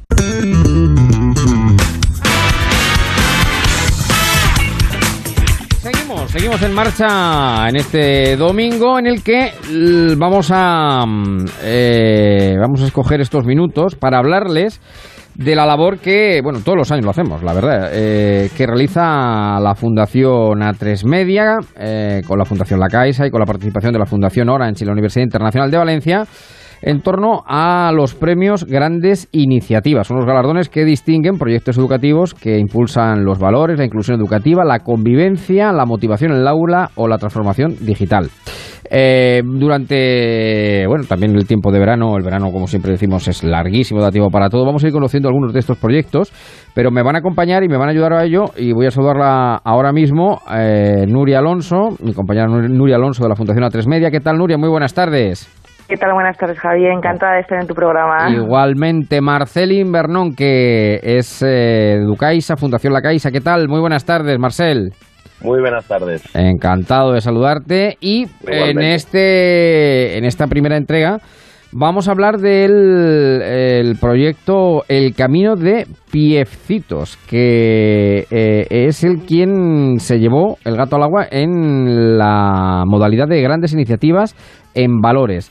Eh, el, proyecto es el camino de piecitos unidos por una educación física saludable y sostenible. Es un proyecto basado en fomentar hábitos saludables que nace en el Colegio Cristóbal Colón de Madrid y ya puedo saludar, bueno, pues a uno de sus eh, impulsores que es Carlos Chamorro eh, Durán. Carlos, ¿qué tal? Muy buenas tardes.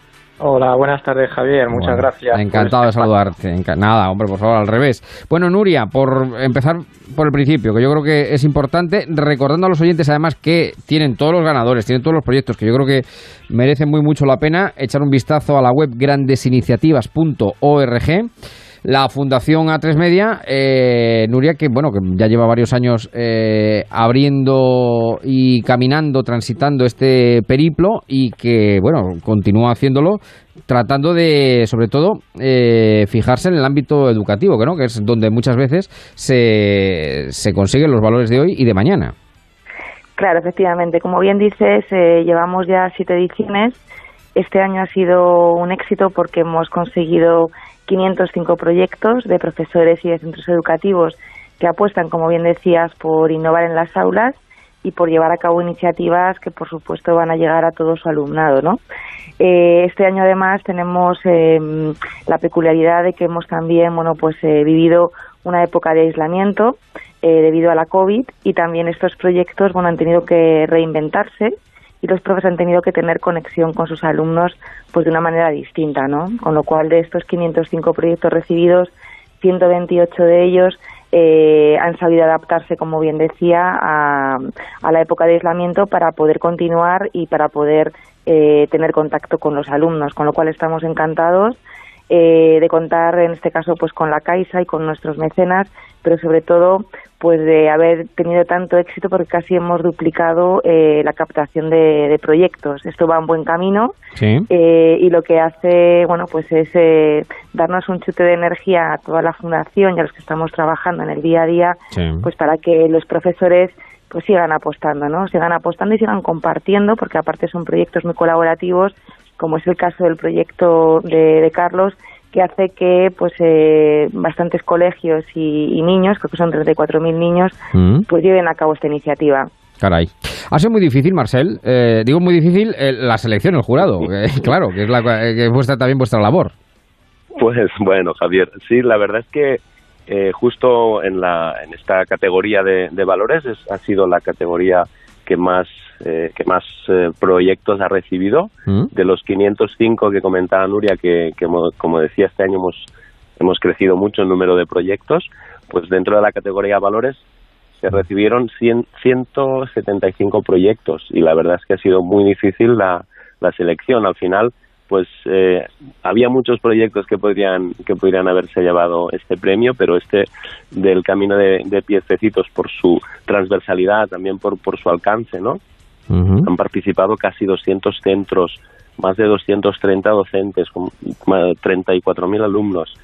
Y, por eso, pues bueno, eh, y por, por el trabajo en sus valores ha sido por lo que ha sido el, proyecto ganador, pero sí, como decías, ha sido muy, muy difícil, no solo en esta categoría, en, las cinco categorías de los premios, por la, cantidad y la calidad de los proyectos recibidos.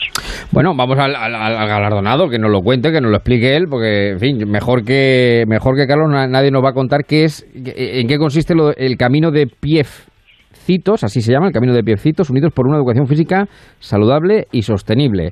¿Has puesto a hacer educación física a tu colegio, Carlos, directamente? hacer pues, deporte y ejercicio.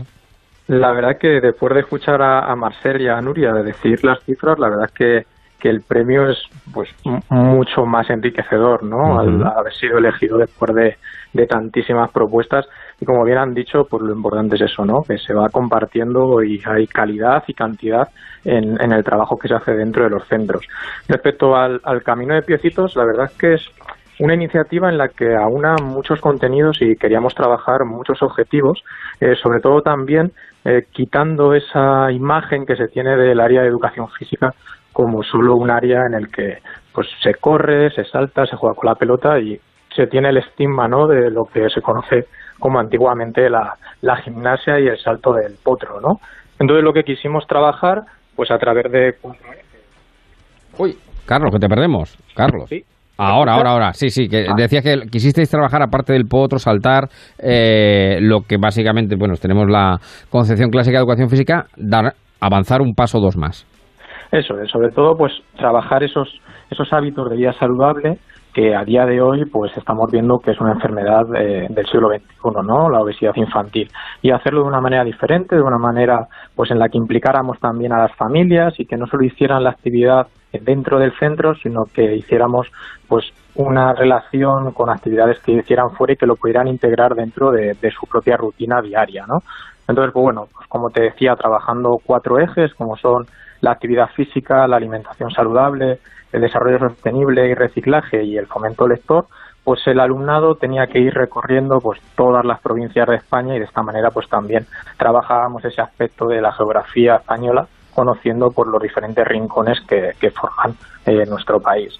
La verdad es que ha sido una experiencia muy, muy interesante, hemos sacado muchas conclusiones y hemos mejorado y hemos conseguido muy buenos resultados en estos cuatro ejes y como bien ha dicho Nuria y Marcel, pues es el impacto que ha tenido el, proyecto, ¿no? Hemos llegado a todas las comunidades autónomas eh, con, más, con más de 230 docentes implicados y sobre todo llegando a 35.640 alumnos y sus familias que han cambiado pequeños aspectos en sus hábitos de vida saludable, cosa que nos sentimos muy orgullosos y seguimos trabajando en ello. Yo creo que eso es lo más importante, ¿no? El hecho de que eh, cada uno de su pequeño ámbito pues pueda colaborar o pueda ayudar pues a cambiar cosas de su entorno que hagan mejor eh, y eh, más saludable en este caso eh, la vida. Yo creo que eso ese tipo de pequeños pasitos luego son grandes, ¿no? Porque si al fin y al cabo se consigue, se llega a 35.000 chavales, 200 y pico docentes, en fin, yo creo que es para, para quitarse para quitarse el sombrero. Bueno, con ánimo a seguir caminando, entiendo, iremos conociendo durante estas semanas pues otros premios en otras categorías, sin duda alguna pero Nuria Marcel, lo que está claro es que tanto una fundación como otra, la Fundación A3 Media como la Fundación La Caixa, pese a los tiempos difíciles que corremos, efectivamente, como habéis indicado alguno, ¿no? con, el coronavirus, eh, esto va a continuar y, va, y se va a seguir arrimando el hombro y se va a ir buscando nuevas grandes iniciativas.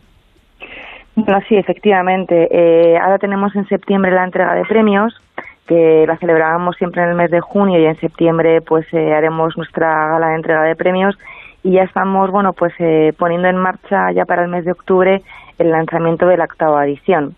Eh, tenemos ilusión, estamos además aprendiendo en cada convocatoria de cómo mejorar y de cómo incluso bueno pues ir recogiendo estas nuevas iniciativas y bueno pues sí que es cierto que, ganas no nos faltan y, sobre todo porque mm creo que la enseñanza y el entorno educativo y los profesores pues más que nunca necesitan ser reconocidos, que es un poco lo que el objeto también de estos premios, ¿no?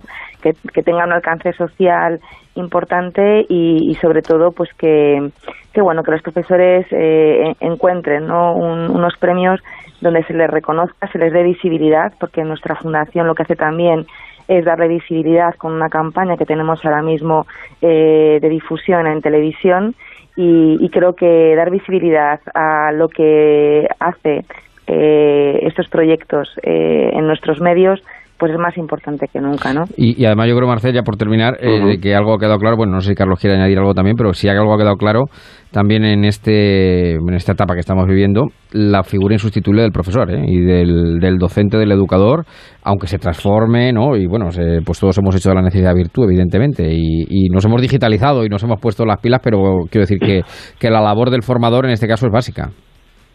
Sí, sí, totalmente. Para para nosotros, eh, Educaixa, como, como programa educativo de, la Fundación La Caixa, el, foco lo ponemos en el docente. Para nosotros son realmente los responsables de, la transformación educativa que estamos viviendo y, siempre pues son, son los persona, las personas y los personajes clave en, en, todo, en todos nuestros proyectos, programas educativos, convocatorias, cualquier cosa que hacemos siempre el foco lo ponemos en el docente, en los equipos directivos, en los directores de centros, porque es la manera en que recogen estas eh, distintas iniciativas y proyectos y hacen que transformen sus centros educativos, eh, que al final con esta transformación lo que quieren es eh, conseguir una, una educación de calidad para todos sus alumnos y son, son las piezas clave de, de todo nuestro trabajo. Está clarísimo y hay que hay que reconocer su trabajo, mm. felicitarles. Mm. Eh, normalmente hay que felicitarles, pero sobre todo este año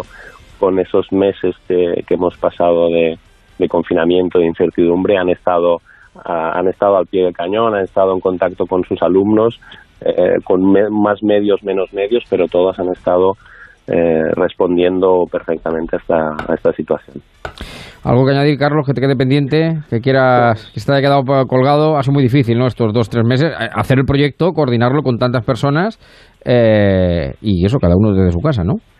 Sí, la verdad es que, lo que decir, ¿no? Eh, uno también de los objetivos principales del proyecto del Camino de Picitos es pues crear esos aprendizajes perdurables, ¿no? Para, para la vida y que no solo sean estancos en un tiempo, sino que les dure para siempre. Y durante el confinamiento, la verdad es que como es un proyecto, como os he comentado antes, que sobre todo potenciaba la implicación de las familias, pues ya el alumnado y las familias tenían la rutina y en ese aspecto pues nos ha facilitado el, poder seguir desarrollándolo en, tiempos de confinamiento, ¿no? Eh, sobre todo sí que me gustaría destacar, Javier, eh, ha sido el proyecto, aunque yo sea la voz y la que esté hablando ahora con, vosotros, eh, detrás hay un trabajo de un equipo humano que, que ha estado trabajando durante todo el año, que hemos estado participando, creando iniciativas, proponiendo cosas y sobre todo llevando a cada, cada uno de los centros adaptando el proyecto a su realidad educativa, porque aunque el proyecto tenga un eje vertebral, pero luego no es lo mismo trabajar en un centro, en un pueblo rural de Almería, por ejemplo, que trabajar en una gran ciudad.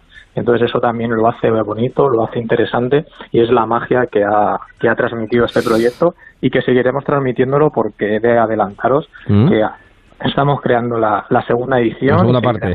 Seguiremos en, en octubre caminando Por, por, toda España. Muy bien. Bueno, pues grandesiniciativas.org y esta, que hoy nos sirve eh, de inicio, el camino de piececitos, que es del Colegio Cristóbal Colón de Madrid, de la mano de la Fundación La Caixa y de la Fundación A3 Media. Pues Carlos, Marcel, Nuria, muchísimas gracias por estar con nosotros. Un beso muy grande y a seguir caminando, avanzando. Muchas gracias, muchas gracias, Javier. Seguiremos hablando. Un fuerte abrazo. ¿Seguimos? Un fuerte abrazo. En marcha, en Onda Cero. En marcha, Javier Ruiz. Adiós, Juan, pásalo genial. Ah, qué suerte el vecino que se vaya de vacaciones. Anda, ¿y esa placa de Securitas Direct? Se ha puesto una alarma antes de irse. Pues es buena idea. Yo debería hacer lo mismo para irme tranquilo. Confía en Securitas Direct. Ante un intento de robo o de ocupación, podemos verificar la intrusión y avisar a la policía en segundos. Securitas Direct. Expertos en seguridad. Llámanos al 945 45 45 o calcula online en securitasdirect.es. Ponte en marcha con Onda Cero y Javier Ruiz.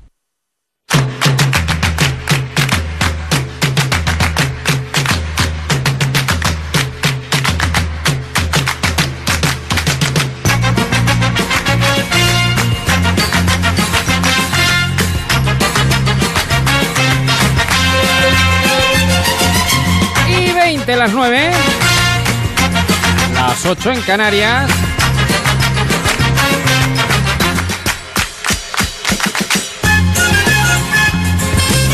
Nueva versión remasterizada del Loki. versión orquestal con 517 músicos, todos aquí metidos en el estudio.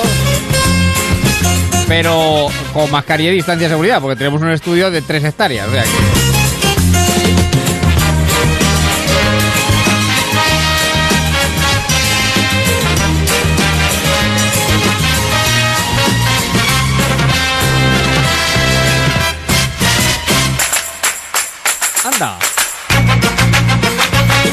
Bueno, mi querida María de Jesús Martínez Albanuz, Abascal de todos los santos, buenas tardes. ¿Qué tal? Muy buenas tardes, Javier. ¿Cómo te va la vida? Muy bien, muy bien, disfrutando de esta tarde de domingo aquí en marcha en la radio. Por cierto, cuando ha comenzado a sonar la música, esta versión maravillosa.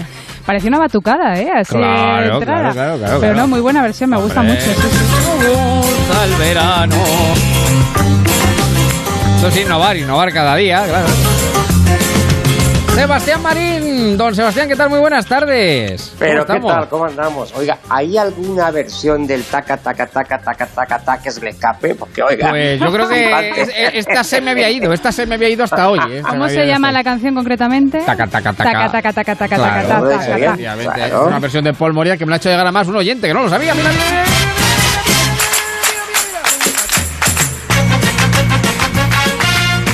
Su violonchelo, sus violines, sus trompetas, sus trombones. Don Emilio Hidalgo, ¿qué tal? Muy buenas tardes. Muy buenas tardes. Bueno, buenas noches con luz ya. Buenas noches. Por hora toca noches, pero, pero hay luz. Es que, es que es verdad, pero es que como yo me meto aquí a las 4 de la tarde con la chicharra cantando a pleno pulmón, pues ya pierdo la noción de, del, día. Así que, pero sí es verdad, ya, ya está cayendo esté tranquilo, Esté tranquilo porque a esta hora la chicharra ya está fónica, ya no canta. Sí, no, ya no, no. Y sigue, ¿eh? Y sigue, y sigue, y sigue, porque la chicharra sigue. O sea, que como hace tantísimo calor, eh, aguanta todo lo que puede más. Y don Manuel Aguilar, ¿qué tal? Muy buenas noches, ¿cómo estamos? Buenas noches, Estepona. Ah, buenas noches. Oiga, me ha pillado usted saliendo de la comunión de mi hija, pero estoy esto de ver el coche del parque. Ah, Anda. Pero que está usted en la comunión de su hija, pero, pero hombre, hombre de Dios. Pero, a pero, pero, pero, usted. pero yo pensé que había suspendido todas las comuniones este año. No, pero ya han empezado, han empezado a celebrar estamos aprovechando para que llegue el mes de septiembre y don Fernando Simón nos manda todo a Portugal y digo, nos manda todo a confinamiento. y entonces, mientras y mientras no, pues vamos a aprovechar para celebrar porque vamos a juntar la boda con la comunión. Que Claro, debe decir, claro. no será por el, no, no, pero y no será por el aniversario, porque usted no hoy recuerdo, recuerdo a mi amiga Isa y mi amigo Rubén, que lo tengo aquí al lado de la izquierda del coche, que están, Ah. que, que están escuchándonos. Muy bien, muy bien, muy nada, bien, pues, muy bien, muy recuerdo bien. para ellos. Sí, es verdad que también, don Manuel claro. se casó en agosto. ¿Usted cuándo se casó? Se casó en El agosto. nueve, Yo me ¿no? casé un 9 de agosto. Ah, claro, tal día como hoy. Séptimo aniversario. Bueno, pues Anda. Enhorabuena, enhorabuena. Enhorabuena. Claro, enhorabuena. No le gusta el calor, ¿eh? Le gusta el calor para las grandes ¿No podían haber elegido otra fecha para la comunión que va a estar solapada siempre con el aniversario de boda? Eva, ¿Eh? no, Bueno, no me olvidaré no, porque la comunión no tiene fin, la boda no sabemos. boda. A ver, todos a la vez, no. Eh, primero Aguilar y luego Marín. Aguilar, ¿qué decía? A ver, Hidalgo le decía que la comunión no tiene fin, la boda nunca se sabe. Efectivamente, eso es cierto. Y, y Marín que decía del calor, ¿no? Que se pasó. eh, No, fue claro, que, que nunca le perdonaré el calor que nos hizo pasar aquel 9 de agosto. Es que Similar casarse en este, agosto ¿eh? no es no es muy común, ¿no? O bueno, Oiga, depende, vamos pero a ver, vamos a ver. Yo me casé en el Escorial. Sí, sí, sí, es verdad. Como los reyes, como los reyes, Eh, como los reyes. vamos, Sí, sí, eh, sí. Carlos, por ti, va por ti, Juan Carlos. Eso fue así. Yo, yo Eso me fue en el Escorial, pero yo no tengo la culpa de que pillara una ola de calor que hubo 3.000 muertos en Francia. Sí, sí, sí, Ah, sí. Fue agosto En del cambio, el 3. señor Marín solo sudó. O sea, hubo 3.000 muertos en Francia y Marín solo sudó. El que digo que fue agosto del 2003 o 2004. Agosto de 2003. Agosto de 2003. Madre mía, Para cómo pasa el tiempo. 17 años tiene que ser 2003, si no... Ya, ya, ya, ya, bueno, ya, ya, Sí, ya, sí, ya, sí. ya, ya, pero oiga, que no estoy yo tan fresco como está usted con los números. Eh, Oiga, de yo estaré todo menos fresco que llevo desde las 12 de la mañana de celebración. ya, ya, ya, ya, ya, bueno, pues, eh, ¿cómo se pasa la vida, cómo se viene la muerte? Como decía el clásico, tan callando, qué barbaridad, 17 años. Bueno, que, eh, 17 años, lo vi que ponemos en marcha, Es pues, un positivo eh, que esto- asustan ustedes. Esto- ¿Cómo se pasa la No, vida? oiga. ¿Cómo se viene la muerte? Casi callando. Están callando, El- pero esto es- el hablando de matrimonio muerte, puede durar o no durar. Sí. ¿Cómo? ¿Qué dice Marín? Digo que hablando de muertes, que ha, fa- que ha fallecido Humberto Janeiro. Estoy impactado. ¿Ah, El padre de- sí, ah, de pues no lo sabía, sí. Sí, sí, sí, sí. Ah, caray. Pues no, no, no conocía eh, la noticia. No, lo que, lo que sí hemos a las 9 lo Se nota de- que no estamos en Mediaset, ¿eh? No, pero bueno, escuche, eh, vamos a ver, eh, no, lo que es noticia de última hora que se ha dado en el boletín de las 9, eh, hablando de positivos, el Atlético de Madrid ha confirmado dos positivos eh, por coronavirus, eh, miembros de su plantilla que permanecen aislados, eh, después de haber hecho PCR a toda la plantilla. Vamos a ver esto, qué recorrido tiene y lo que pueda influir o no pueda influir en el... El. Es que no sé, no sé, no Bueno, sé, porque fíjese ver, que este año no- que tenía no que puede, haber... puede ser vuestro año, pero no sé, ya, ya, ojalá, bueno, oye. vamos a ver, pero vamos a ver qué pasa. No se trata Vamos a ver qué pasa, vamos a ver de qué pasa. ser claro, o no, claro. es que oiga, vamos a ver si no aparecen en- y esperemos que no aparezcan en otros Se ha hecho, equipos. vamos a ver, ha sido un comunicado del propio club, ¿eh? ha sido un comunicado del propio club, del propio Atlético de Madrid, que ha anunciado esos dos casos. Lo hemos, da- lo ha contado, lo hemos contado a las 9 en el boletín de noticias y además está, eh, para quien quiera más información, está en onda 0.es. El Atlético de Madrid anunció este domingo dos positivos por COVID-19, de los que no ha desvelado los nombres y que se encuentran aislados en sus respectivos domicilios después de haber sometido el sábado a pruebas PCR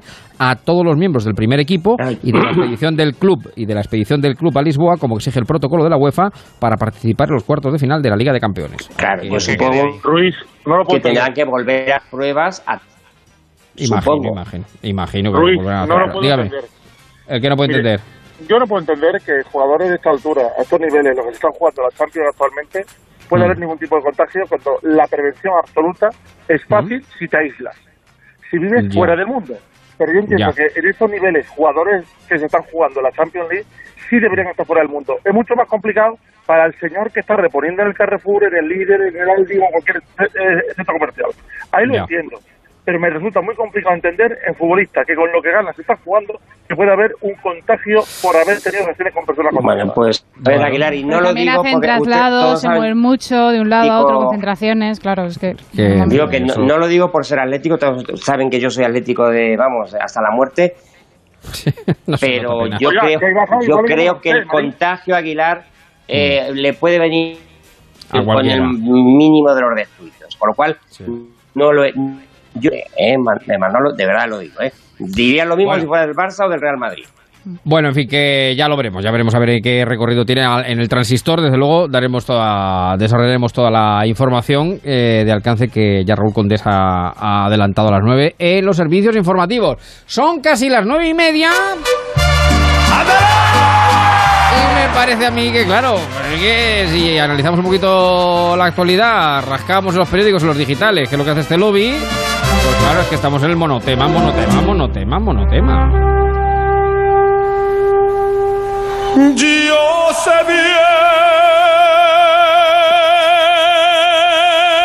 bien que estoy afuera. Bueno. Abu Dhabi.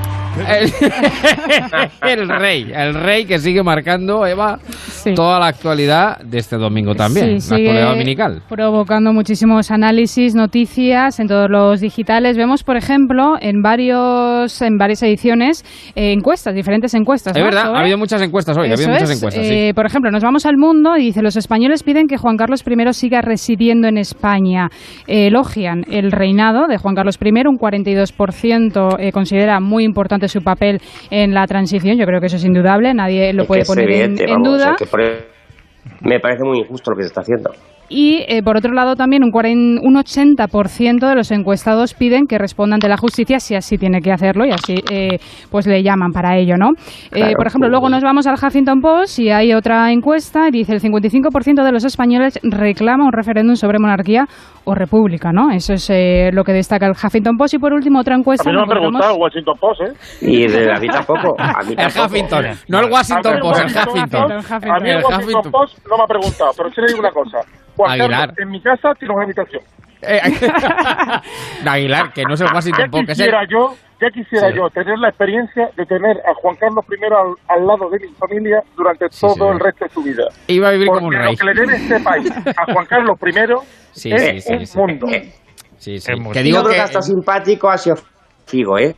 Eh, Luis Figo, ahora hablaremos, ahora hablaremos de Luis Y luego, Figo. por último, comentarle esta última encuesta del español que dice el 60% está en contra de que Juan Carlos goce de inviolabilidad y el 51% ve razones para juzgarle. Es verdad que eh, solo los menos de 30 años opinan como Podemos, esto es lo que destaca el español, que no se le debería haber dejado salir de España mientras esté siendo investigado Pero, por justicia. Y también hay que bueno, recordar que pero no vamos a ver, está- entonces- vamos que a no ver, está entonces inve- a Pablo Iglesias Bueno, dejen está- terminar, pero puede dejen salir de terminar. Ver. que esto primero que lo dice el español y que hay que recordar Eso, también, eso, hay que eso. recordar Gracias, también Hidalgo. que eh, se están investigando, pero que en ningún caso Juan Carlos I está imputado ni le ha- se le ha llamado en ningún caso todavía desde la justicia. venga, primero Marín, primero Marín. Venga, primero No, Marín. no, no, es que digo, pe- pero vamos a ver, ¿por qué no se le va a dejar salir de España si no tiene ninguna imputación? Si es un, ma- un ciudadano libre. O sea, a ver, ¿usted, Ruiz, tiene algún problema al- para salir de España si quiere? Bueno, de momento no. Como mucho del Espera que no- coronavirus, Espero pero que no lo tenga, espera que no lo tenga, espero que no, no tenerlo. Hidalgo. No, claro, Hidalgo. es decir, pero- Vamos a ver, eh, ahora mismo Eh, lo las único que se está comparaciones son haciendo... odiosas, pero según eso, también tendremos Ah. que limitar a lo mejor a- al vicepresidente segundo por todas las noticias que están saliendo de él. Hay que de decir que son opiniones, ¿eh? son opiniones de usuarios. Mm. Al Hidalgo, vicepresidente segundo habría que limitarlo bastante más. Ahora mismo Ya, ya, lo único bueno, que está haciendo es investigar si hay algo bueno, respecto de, todo lo que ha pasado con ese dinero de Arabia Saudí y del rey Juan Carlos, que por que llegar- favor. Por favor. que tenga que llegar a tribunales. Pero lo que dice esta encuesta en realidad es que tenemos una gran cantidad de menores de 30 años que no conocen la legislación y que no saben lo que es investigar, imputar o acusar. Porque ahora mismo el que, está, el que está siendo investigado ya, eh, eh, pero a nivel de lo que antes era una imputación en los tribunales, es el vicepresidente segundo, no el rey Juan Carlos. Bueno, que iba a decir Vamos que- a dejarnos de tonterías. En este país la presunción es de inocencia, aunque en los medios empleemos muchas veces erróneo eso de presunto culpable. No. Claro. Vamos, Le cuento- las cosas como son. Venga, Aguilar, le toca, venga, sí. A ver, de, tema de jurídico, oca en oca. tema jurídico y por dar un poco el dato que esto no es cuestión de opinar, es cuestión de saber. Mire, eh, se habla de una comisión, no es cierto. En todo caso, es una, una donación del rey de Arabia Saudí de 100 millones de euros y eso es las palabras de una señora. Punto pelota. Mm. Es la manifestación de una persona que dice que alguien tiene 100 millones de euros que le han regalado. Bien, si esto fuera así, si esto fuera así, sería una donación y tendría que tener un delito fiscal si no ha pagado impuestos por ello. Teniendo en cuenta que el código que te dice perfectamente la inviolabilidad del rey hasta el 2014, esta persona es clarísimamente inimputable, clarísimamente. Otra cosa es que moralmente le pueda reprobar a usted el hecho de que no de que no debía haber recibido los 100 millones de euros. Si lo ha recibido. Mm. Pero hasta ahí llegamos. Es cuestión de que esto no se puede opinar. Es cuestión cosa- de saber. Y yo Sí. sí me pregunto por qué pasa con este gobierno que no se engaña y qué pasa con el señor vicepresidente segundo que comete delitos permanentemente de Bueno, financiación. Eso lo tendrá que decir los, eso lo tendrá que decir los tribunales. diga, que lo eso diga, lo tendrán pero- que decir los tribunales. y no hay encuestas. Igual que ¿Y hay encuestas? Eh, Bueno. ¿Y hay encuestas? Igual. No, no hay O por- encuesta, no hay encuesta. o Para varias- el rey De todas maneras, yo creo que nos estamos adelantando No, pero nos estamos No, no, adelantando pero- un poco, yo creo, a la justicia, porque ahora en este periodo ¿no? de traslado, eh, bueno, temporal, no sabemos si definitivo o no, si volverá o no volverá Juan Carlos I, si le llamará volverá. o no le llamará la justicia. Claro, también nos estamos adelantando porque ahora la Fiscalía del Tribunal Supremo, oye, está estudiando o Mm. está investigando y eh, se espera que, eh, pues antes de que finalice septiembre, a lo mejor tome alguna decisión. Entonces, yo creo que es inteligente o es lo que han intentado eh, llegar a un acuerdo, Bueno. eh, que el rey, en este caso emérito, pues Hay- se aleje de la Casa Real para salvaguardar A un ver, poco la institución. en, en esto tampoco hay que llegar a acuerdos, quiero decir. El rey es un hombre libre. que llegar, y, a- y no, ahora ya, ahora ya ni siquiera acuerdo. tiene que ejercer de jefe del Estado. Es un hombre libre. Puede irse, puede volver. cuando- Eso cuando sí, pueda no tiene por qué salir y Sí, decir sí, sí, volveré sí. porque si no le van a decir que es Terminator. Marín, Marín, Marín, Marín. Ahora. Es que más No, que no, nada, es que- que cuando se superpone uno a otro es, es inaudible, Sí. por eso trato de No, mediar. no, Marín, di- Marín. digo que, que no, estoy completamente de acuerdo con, con Hidalgo, pero es que no solo es un hombre libre, eh, eh, sino que es que además eh, él mismo ha dejado claro a través de la carta del otro día, Mm.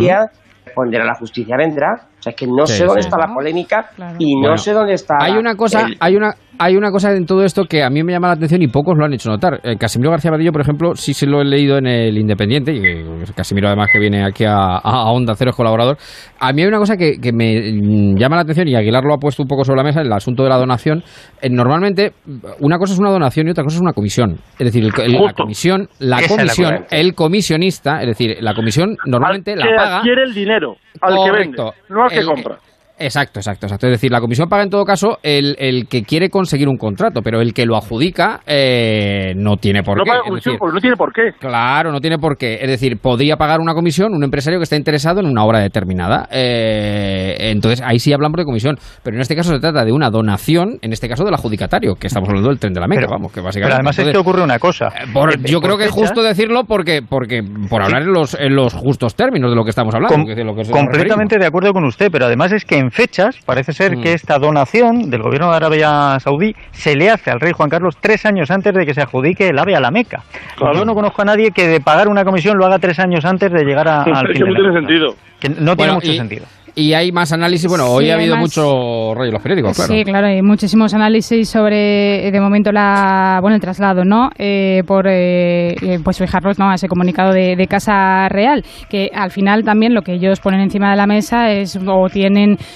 eh, bueno, pues se cuestiona, ¿no? Pues también la credibilidad, ¿no? De, de la institución más allá de todas las cuestiones judiciales que en- se supone, pues que tendrá que eh, dirimir un, un juez si es que lo hace. Entonces, por ejemplo, nos vamos al país Sí. y dice la decisión de Juan Carlos I, ¿no? Dice así se fraguó. Es una, un análisis, una- un artículo de Anabel Díez y dice el Que presidente. tiene muy buenas fuentes, dicho sea de paso. El presidente Sánchez aconsejó que el rey emérito saliera de la zarzuela, pero prefería, eh, prefería que se quedara en, En España. España. Eso es un poco el, el titular y cronológicamente sitúa los hechos, cómo se fraguó, cómo se negoció, ¿no?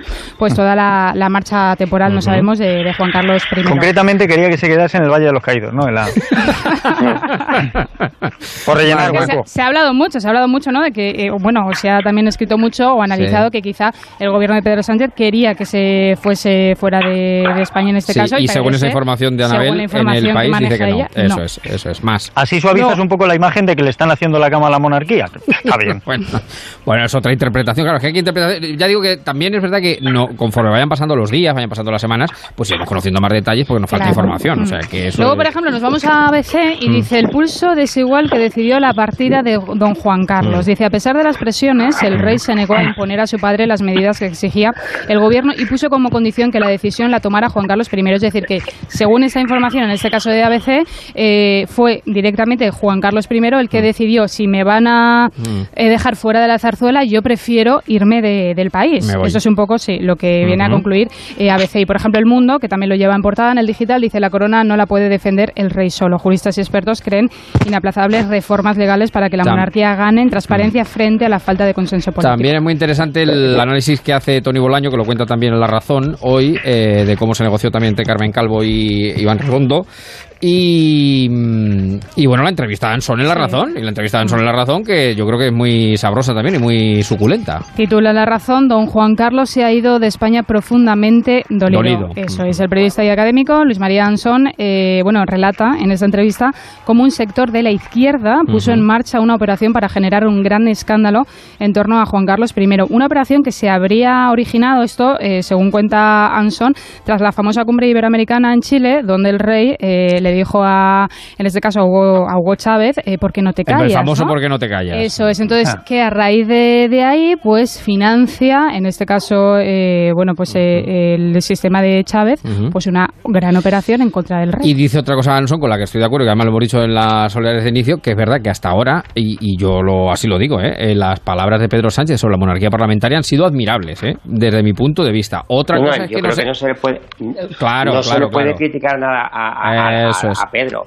Eh, otra cosa es que no se engañe, otra cosa es que no vuelva a otra parte, a otra del parte del gobierno. Sí, sí, A ver. sí, sí. Sí, Hidalgo, Yo venga. creo que de- desde que Carmen Calvo eh, separó el Pedro de la mañana del de la tarde, porque son dos personas distintas, Pedro está haciendo méritos para que lo fichen para una nueva versión de Batman contra Two-Face. Porque Oiga, tiene dos caras eh, eh, clarísimamente. Hablan ustedes de Pedro como si fuera aquí nuestro amigo, es el, pres- el presidente del gobierno, pero bueno, con cariño, siempre con afecto natural. A ver, lo hacemos con- con total Claro, claro, claro, claro. Pero si quieren le llamo Don Pedro, pero es que al decir Don Pedro unos piensan en el cruel. Sí, sí, sí, sí. Bueno, eh, y también, Luis, bueno, no. Luis, diga- afecto diga- regular, ¿eh? No Ya, ya, sí, le he sentido, le he sentido, le he sentido. Eh, también ha sido eh, noticia Pero casado vamos, hoy en... le digo una Dígame. cosa, que mandar Sí. a Carmen Calvo a negociar algo Bueno, oiga. ya es una la prueba. No, mire usted, yo conozco una persona de aquí de mi localidad que cuando uno no quería hacer algo decía, voy a mandar a este que no lo va a lograr, pero bueno, así no dirán que no lo he logrado. Oye, Oiga, ¿por qué creen que confía con tanto en este caso eh, Pedro Sánchez en Carmen Calvo? Porque hay que decir que esas No, negociaciones confían se que la va liar, gestando. confían que la va a liar. No, Pues no lo sé, porque estas negociaciones que, que por lo visto se están gestando, me refiero entre gobierno, ejecutivo, eh, Casa Real, eh, sobre la, la- al final el posicionamiento, ¿no? O, o lo que tenía que, mm, que hacer don Juan Carlos, el rey emérito, eh, solo la era conocedora en este caso, lógicamente, Pedro Sánchez y Carmen Calvo. O sea, es que ni el resto de muchos de los ministros y, por supuesto, No sabían, eh, su claro. partido de coalición Podemos no, te- no estaban al tanto de absolutamente nada. O sea, que confianza en ella tiene. No, lo que es, es que es, es- a ver, Carmen Calvo es probada lealtad a Pedro Sánchez, que Mm. es decir, es pedrista desde, Probadísimo, pues, desde el principio, del principio. Digo que también casado Sí, ha sido... además, la- es, es proporcional la lealtad a la incompetencia. Pero sí, sí, Bueno. sí, la lealtad. La Madre mía, Aguilar. de presumo, ¿no? Sí, ¿Qué sí, quiere que sí, le diga? bueno. Pero si quiere, nos vamos a la historia. El dinero Ya, ya. público no es de nadie. Sí, sí, una gran frase, una gran frase que pasó Sánchez cuando, era, cuando estaba en la oposición, que Pedro Sánchez presidente. cuando era un chiquillo. ¿Cómo eso- Carmen Calvo? Sí, sí, sí, sí. sí. Eh, eh, digo que también es noticia hoy... Carmen Calvo es como, eh, es, es como Sancho Panza, es que cada vez que hable la boca li- lía una. No, hombre, no, no, no, no. Tampoco no, no. se pase, No estoy de acuerdo. Eh, Es verdad que, que ha tenido Pues Sancho frases... algo Panza, desa- ¿no? No, algunas tenido alguna- fra- frases lapidarias. Desafortunadas, desafortunadas. Como esa que dice usted, bueno. pero, pero bueno, en fin, yo creo que... Sí, hay días ha que es hecho- mejor estar callada, sí. Oiga, si nos sacaran nosotros algunas frases en la radio, seguro Bueno, bueno, bueno, bueno, bueno, caería bueno, La cara de vergüenza. Que digo Pero es que que aunque sacaran nuestras frases, nosotros no somos ni hemos sido vicepresidenta primera del gobierno. Bueno, pero somos el rey de nuestra casa, que quiera que no, como... Oiga, ¿Qué algo yo- peso yo tiene? siempre he querido ser vicepresidenta, ¿eh? Sí, bueno, pues ah, oiga, pues... Pedro mejor- Sánchez quería ser infanta y yo quería ser Sí. Pues ya está. Cada uno quiere ser lo que lo que quiere ser. Digo que casado. Claro, que- no deja esa No me dejáis, Casado, no me de- que- Casado ha sido también hoy actualidad porque la ha entrevistado a la ABC, ¿no? Sí, ABC entrevista para, para el diario eh, y titula, eh, ABC destaca, lógicamente le han preguntado, Ujú. eh, actualidad, eh, la monarquía y eh, destacan estas declaraciones. Felipe VI es el mejor jefe de Estado que puede tener España y lo vamos a defender. El debate sobre la monarquía es suicida para la concordia nacional. Eso es lo que dice. Casado, que es lo que han, con lo que han destacado. Bueno, y... Sí, Felipe VI y su hermano Camilo.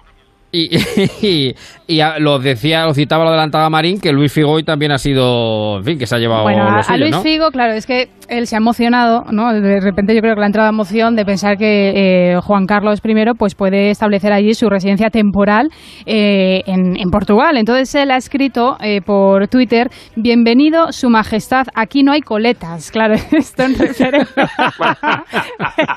Esto en la referencia, frase. claro, a Pablo Iglesias, él pero supervenido Sí, arriba, Sí, porque sí, además sí. con exclamaciones y todo, como diciendo, es que ojo lo que tenéis en España, vente para acá, Sí, pero sí. rápido. ¿Qué ha pasado en Twitter? Pues que le han contestado y le han dicho, a ver, Figo, Luis Figo, que eh, en Portugal hay una república y gobierna una coalición de Pero- izquierdas, entonces sí, sí. le han metido bastante caña. De todas maneras, al final, eh, volvemos a lo mismo. Pero lo importante, lo importante, no, lo importante, no, que ya te habéis hecho moño. Lo importante no es que sea república o monarquía, lo importante es que sea eh, democrática. es decir, Totalmente, porque de qué nos vale una república como la venezolana o de qué nos vale una monarquía, pues por ejemplo, como puede ser la saudí. Eh, es decir, eh, Suecia, Holanda, Bélgica, que creo que son países, Inglaterra. pues Inglaterra. Funciona muy efectivamente. bien con monarquía. Eh, son Muy bien, países claro. de legendaria tradición eh, monárquica y, Oye, y son democráticos. o sea, Oiga, que- si atendemos a la historia, aquí la República, la verdad No ha que funcionado. muy bien, muy bien, no fue. no es muy bien, no es muy bien no ha salido, no, eso es verdad. Y, Sí, y sí. la estructura de la, de la jerarquía del Estado en una monarquía siempre es más económica y menos costosa para un país que la de una república. Bueno, eso, eso es opinable, pero bueno, eh, No, no, en no, cualquier... eso no me Sí, lo sí, creo, con cifras en la mano, Porque son más pequeños, porque, son más pequeñas la familia real. Bueno, pues puede ser, puede ser. Bueno, que... Claro, porque porque el quitando gasto- el gasto- el gasto- quitando. Sí, el gasto sí. aproximadamente de una monarquía a una república, a un jefe de Estado en una república, aproximadamente estamos hablando del, entre el 25 y el 33%. Y eso Bueno, pero eso dependerá del, del país y también No, no, de la no, estructura un poco los política que tenga Sí, cada- claro, el estudio global. Eva, depende de términos- los que tienen monarquía, términos monarquía, muy los que tienen república, generales. república. Sí. Ya, pero no Si sé. sí, hablamos de la República final- de la India, si quiere hablamos de la República de la India, pero hablamos de la República Europea. En la República y la monarquía europea, el gasto de la jefatura del Estado es del 25 y 33%. Una monarquía respecto a una república. Ahora, si quiere hablar de la República de Tajikistán, hablamos de Bueno, No, pero Bueno, quiero decir que al final cada con- caso también y cada país tiene su estudiarlo. estructura, claro. que yo me quedo con el. Yo me quedo con el meme que ha puesto Piticlin en el grupo de En Marcha. Que sale sale Juan Carlos de Borbón dice no lo busquéis más sale Juan Carlos de Borbón con un pijama eh, o una camiseta azul muy mona llena de plátanos así muy hawaiana dice y sale en First Day dice Juan Carlos 82 años le gustan las escapadas o sea que dice no lo busquéis más que está ahí bueno, que son menos cuarto las Oye. 10 dígame dígame Marín ¿qué No, no, es que iba a decir, a colación de lo de Figo, que, se- que es verdad que se le ha puesto verde en las redes sociales, en cuanto alguien dice algo, mm, pues casi siempre salen los mismos, digo que eh, esos mismos, yo creo que deben ser esos mismos, los que usted fíjese han puesto verde a José Sacristán porque ha puesto en duda el, liderazgo de, de Pablo Iglesias. Hombre, yo creo que si a alguien no se le puede poner en duda eh, su afiliación al comunismo es precisamente a José Sacristán. claro. Sí, sí, sí, eso es verdad. Oiga, Pero bueno, ¿usted sí, cree es que, que- le tiraron una Es que, oiga, le han a llamado dos facha. metros, a dos Sí, sí. metros de su pierna? ¿Le Sí. importa algo lo que digan en las redes sociales? No, claro, claro, claro, Claro. claro. eh, Es obvio, es obvio. Además que eso siempre Oiga, va a ya, estar. pero ¿usted cree que José Sacristán, José por cierto, eh, Marín, que lleva siendo trending una María la portuguesa a salía las en redes la sociales. Sexta. Sí, sí, que Pero se le puede llamar facha. ¿Usted cree que se Claro le puede que, llamar que facha? a colación de lo que dice eh, Marín, que José Sacristán, a raíz de su entrevista ayer en la sexta noche, por sus palabras y demás, que fue muy contundente, también sobre Pablo Iglesias y también sobre la situación que estaba atravesando, eh, bueno, en este caso la monarquía y todo lo que estamos viviendo, Sí. que lleva siendo trending topic desde ayer por la noche y todavía hasta ahora lo sigue siendo en Twitter. Bueno, que a todo esto avanzamos porque seguimos con más noticias sobre coronavirus, claro. Sí, también los brotes de coronavirus siguen eh, preocupando en España eh, y hay varias noticias también. Es verdad que la actualidad sobre eh, don Juan Carlos pues acapara prácticamente toda la actualidad, pero también está ahí la, la crisis sanitaria, la pandemia. Por ejemplo, nos vamos al Independiente, eh, lo llevan en portada. Bruselas cuenta con tener la vacuna a finales de año. Hay buenos indicadores. También la situación en Cataluña eh, la lleva en portada El Español. eh, titula Cataluña notifica siete muertos en las últimas 24 horas y Galicia roza ya los 600 positivos. Y ya por último, en 20 minutos, también podemos leer lo siguiente. Dice, Madrid no ve un riesgo de colapso del sistema sanitario como en marzo. En Ojalá cual- sea así, claro. En cualquier caso hay que tenerle mucho respeto al virus porque, pues pues porque ya sabemos eh, cómo. Cómo se Yo- Por cierto, Marín es- sigue en, Ten- en Tenerife. No, No, no, Marín ya Marín ya ya ya Tenerife ayer- esta mañana. No, es que lo que ha pasado también ha sido noticia, lo que ha pasado Sí, en Tenerife, que han desalojado una playa de la isla porque habían hecho Marín, unas ¿qué ha 60 hecho? personas Marín. que que la brotaba. había, efectivamente, habían quedado para difundir, bueno, para contagiarse del COVID. Y Bueno, es difundir- que- y A ver, no lo quise decir ayer también en... en- Mala en- leche, en- hay cierta... Es que, a ver, vamos a ir todos lados. También creo que fue el jueves por la noche en Guimar, en, en en, por- en la zona donde yo esta- he estado esta semana, Mm. eh, hu- hubo que desalojar una, una fiesta de 78 personas por, por Sí. un tema similar. ¿Qué es lo que ocurre allí? Y lo digo para todos los oyentes de allí, que por favor que no se les olvide y que no se relajen, porque es verdad que allí la incidencia es muchísimo menor. A y, ver, y, sí. bueno, es como que no fuera. En algún momento, para alguna gente, es como que no va con ellos. Sí, Mm, pero ¿qué eh, hay una diferencia entre lo de Guimar y lo de la Orotava. Lo de Guimar parece que era lo que se llama una fiesta COVID, donde todos los integrantes de la fiesta intentan contagiarse porque dicen, así me inmunizo, valiente tontería porque también te puedes morir. Pero eh, lo de la Orotava es que iba más allá. O sea, es que el objetivo no era solo contagiarse, era difundirlo, era hacer Madre que mía. toda la isla se contagiase para ver si se inmunizaban o se morían. O sea, Pero claro, es que además, daros sí, cuenta, en una eh, eh, bueno, en una isla, es que estaba yo hablando de Tenerife, que, que, que, bueno, que es que estaba allí, que es que la incidencia del COVID, afortunadamente, es muy Es muy poquita, pequeña, es muy pequeña. Claro. Sí, sí, sí, sí. Bueno, eh... a ver, María, y- es que usted la lía, ¿eh? es que no... No, claro, claro, es que como Atila, que por donde pasa no crece la hierba. Así que es, es así. Que vamos, Bueno, María, sido- usted a la, fue usted a la zarzuela un día a tomar café y fíjese la que se lió. y dio usted el, el coronavirus. Eh, claro, el Corina, el Corina, efectivamente. Bueno, Bueno, y hay que decir, hay que ir a Tenerife, da Sí. pena ver el sur, lo dije ayer, y supongo que pasará en otros lados igual, igual que en Benidorm, igual que en la Comunidad Valenciana, hablo de lo que conozco, supongo que por su tierra igual. Andalucía, asúmelo usted Andalucía. Bueno, pues yo lo que he visto me ha dejado los pelos como escarpias, de verdad os lo digo. eh, Con lo cual eh, vamos a eh, dejar de, bobe- de bobadas, de intentos de contagio y vamos a mirar hacia el futuro, que es lo que hay que Pero- hacer. Claro, claro. Pero sobre Sí. todo vamos a hacerlo con responsabilidad. Yo estaba hablando hoy con una compañera periodista, que ayer era Sí. su cumpleaños, y me decía que en Bilbao ha visto a muy poca gente con mascarilla. Yo ayer fui a dos grandes superficies de Ciudad Real porque tenía que comprar unas cosas y en las dos, de verdad, no he visto a nadie que no llevase su mascarilla, que no respetase la distancia, que no estuviese pendiente de- del gel hidroalcohólico. ¿Se pueden hacer las cosas bien o mal? Elijamos hacerlas bien. Vamos a intentarlo, sí. Claro. Yendo más despacio. Y no como lo hizo Taburete el otro día, que se la que se ha Claro, liado también sí. con Taburete. Sí, sí, sí, sí, seguro que lo han, que lo han visto por redes sociales. A ver, Aguilar, ¿qué dice? Una pregunta de algo. Cuando dice que las cosas se pueden hacer bien o mal, ¿se refiere a Sánchez con los pactos con RC o...?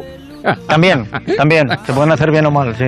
Es que siempre aprovecha, ¿eh? Siempre aprovecha para, meter, para meter el cazo. Bueno, que, que digo que lo Bueno, de Taburete pues, ha sido sí. también Tabure- bastante. lo de Taburete ha sido muy, muy sonado, lo sigue siendo y además se van acumulando un poco como la, las propia, la, la propia polémica, ¿no? Se va un poco liando, porque el caso es, nos vamos a situar, el Festival Starlight de Marbella, el viernes, concierto de Taburete, salieron unas imágenes y difundieron unas imágenes por Twitter donde se veía a los asistentes al concierto que no cumplían las medidas de seguridad, no había distanciamiento social y no usaban todos eh, las mascarillas.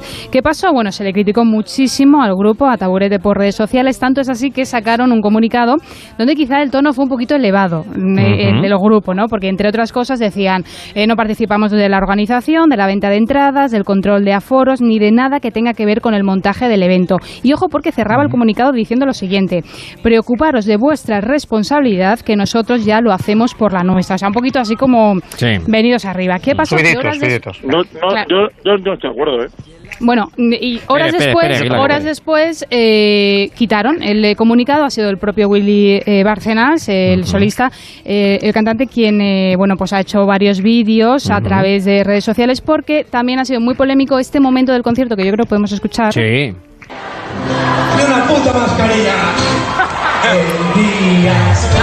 Lo han escuchado, ¿no? Lo que dice. eh, lo vuelvo, lo- lo vuelvo a poner por si alguien no lo ha escuchado. Sí, sí, sí. Una puta mascarilla.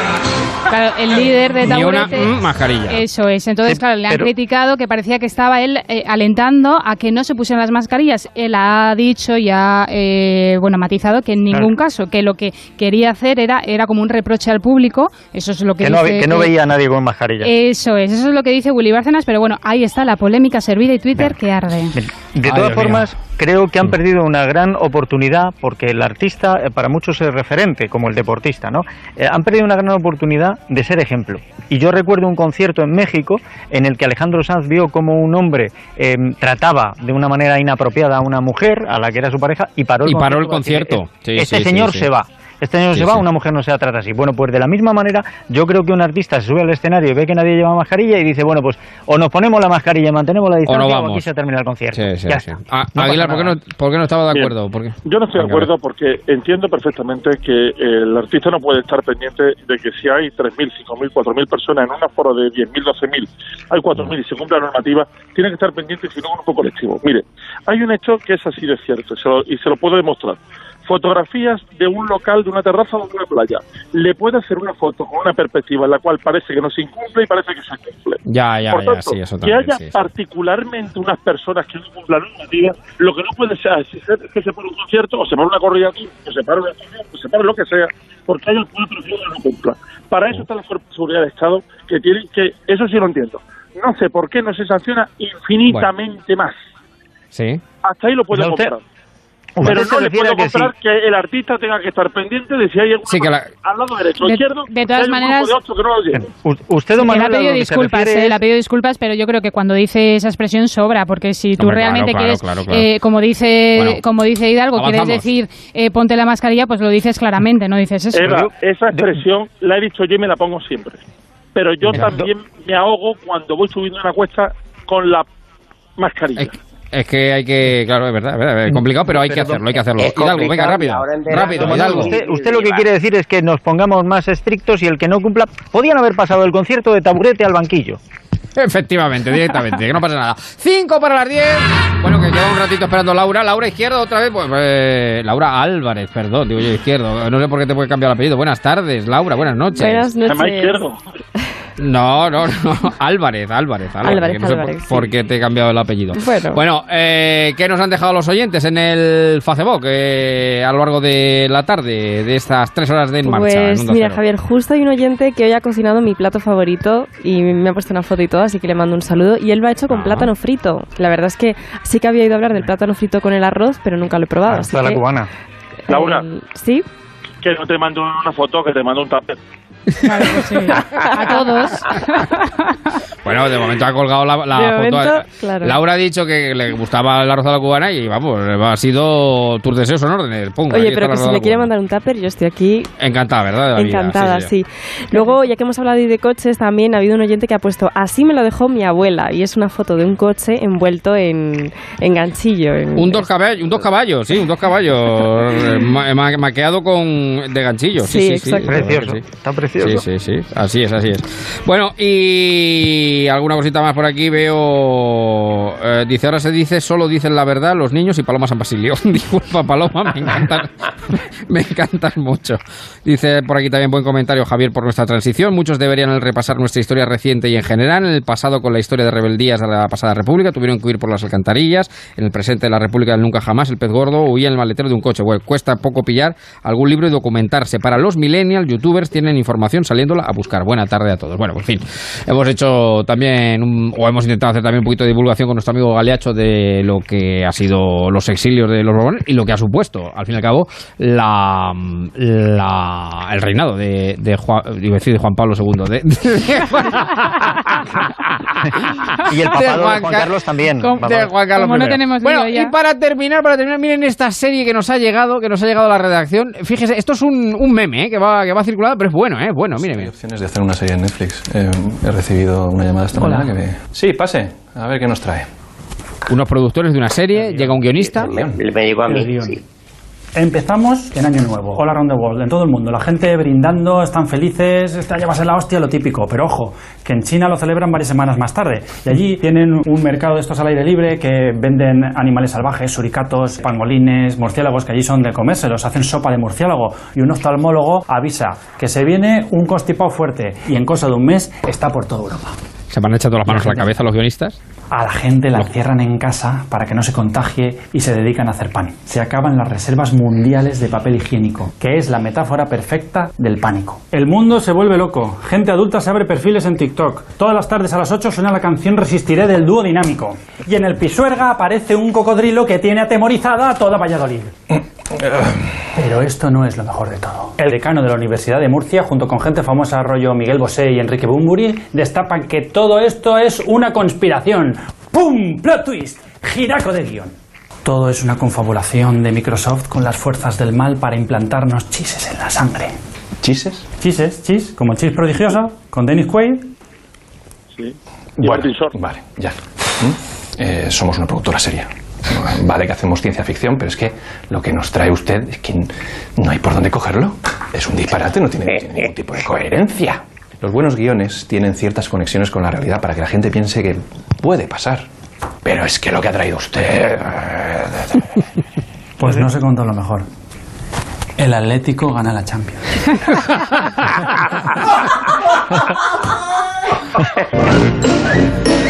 Bueno, ya la risa generalizada, ¿no? Pero fíjese, es verdad. Es que podría ser una suposición en un momento determinado de que, bueno. Ojo como la gana. Ojo como la gane también. Vamos a ver qué Oiga, pasa con eso. se han olvidado en, en el vídeo se han olvidado que además de Dennis Quaid en el chip prodigioso sale Martin Short Es verdad, es verdad, es verdad, es verdad. Sí, señor. Bueno, que nos vamos retirando prudentemente. Vamos a dejar que el guion se siga escribiendo, porque esto es un guion verdadero. Eh, Matías está por ahí. ¿Qué tal, Matías? Buenas noches. Buenas noches, Javier. Buenas noches a todos. ¿Qué tal? Muy bien, nada, que nos des el titular, que nos vamos, que sigue la radio Quinótico, Pues, los servicios informativos del transistor. Venga. Precisamente, el titular habla de eso. El Atlético de Madrid piensa ya en la recta final de la Champions. Van a contratar como asesor de sanidad a Bangal, por lo de siempre negativo, nunca positivo. Creía que iba a decir a Fernando Simón, pero no, ya.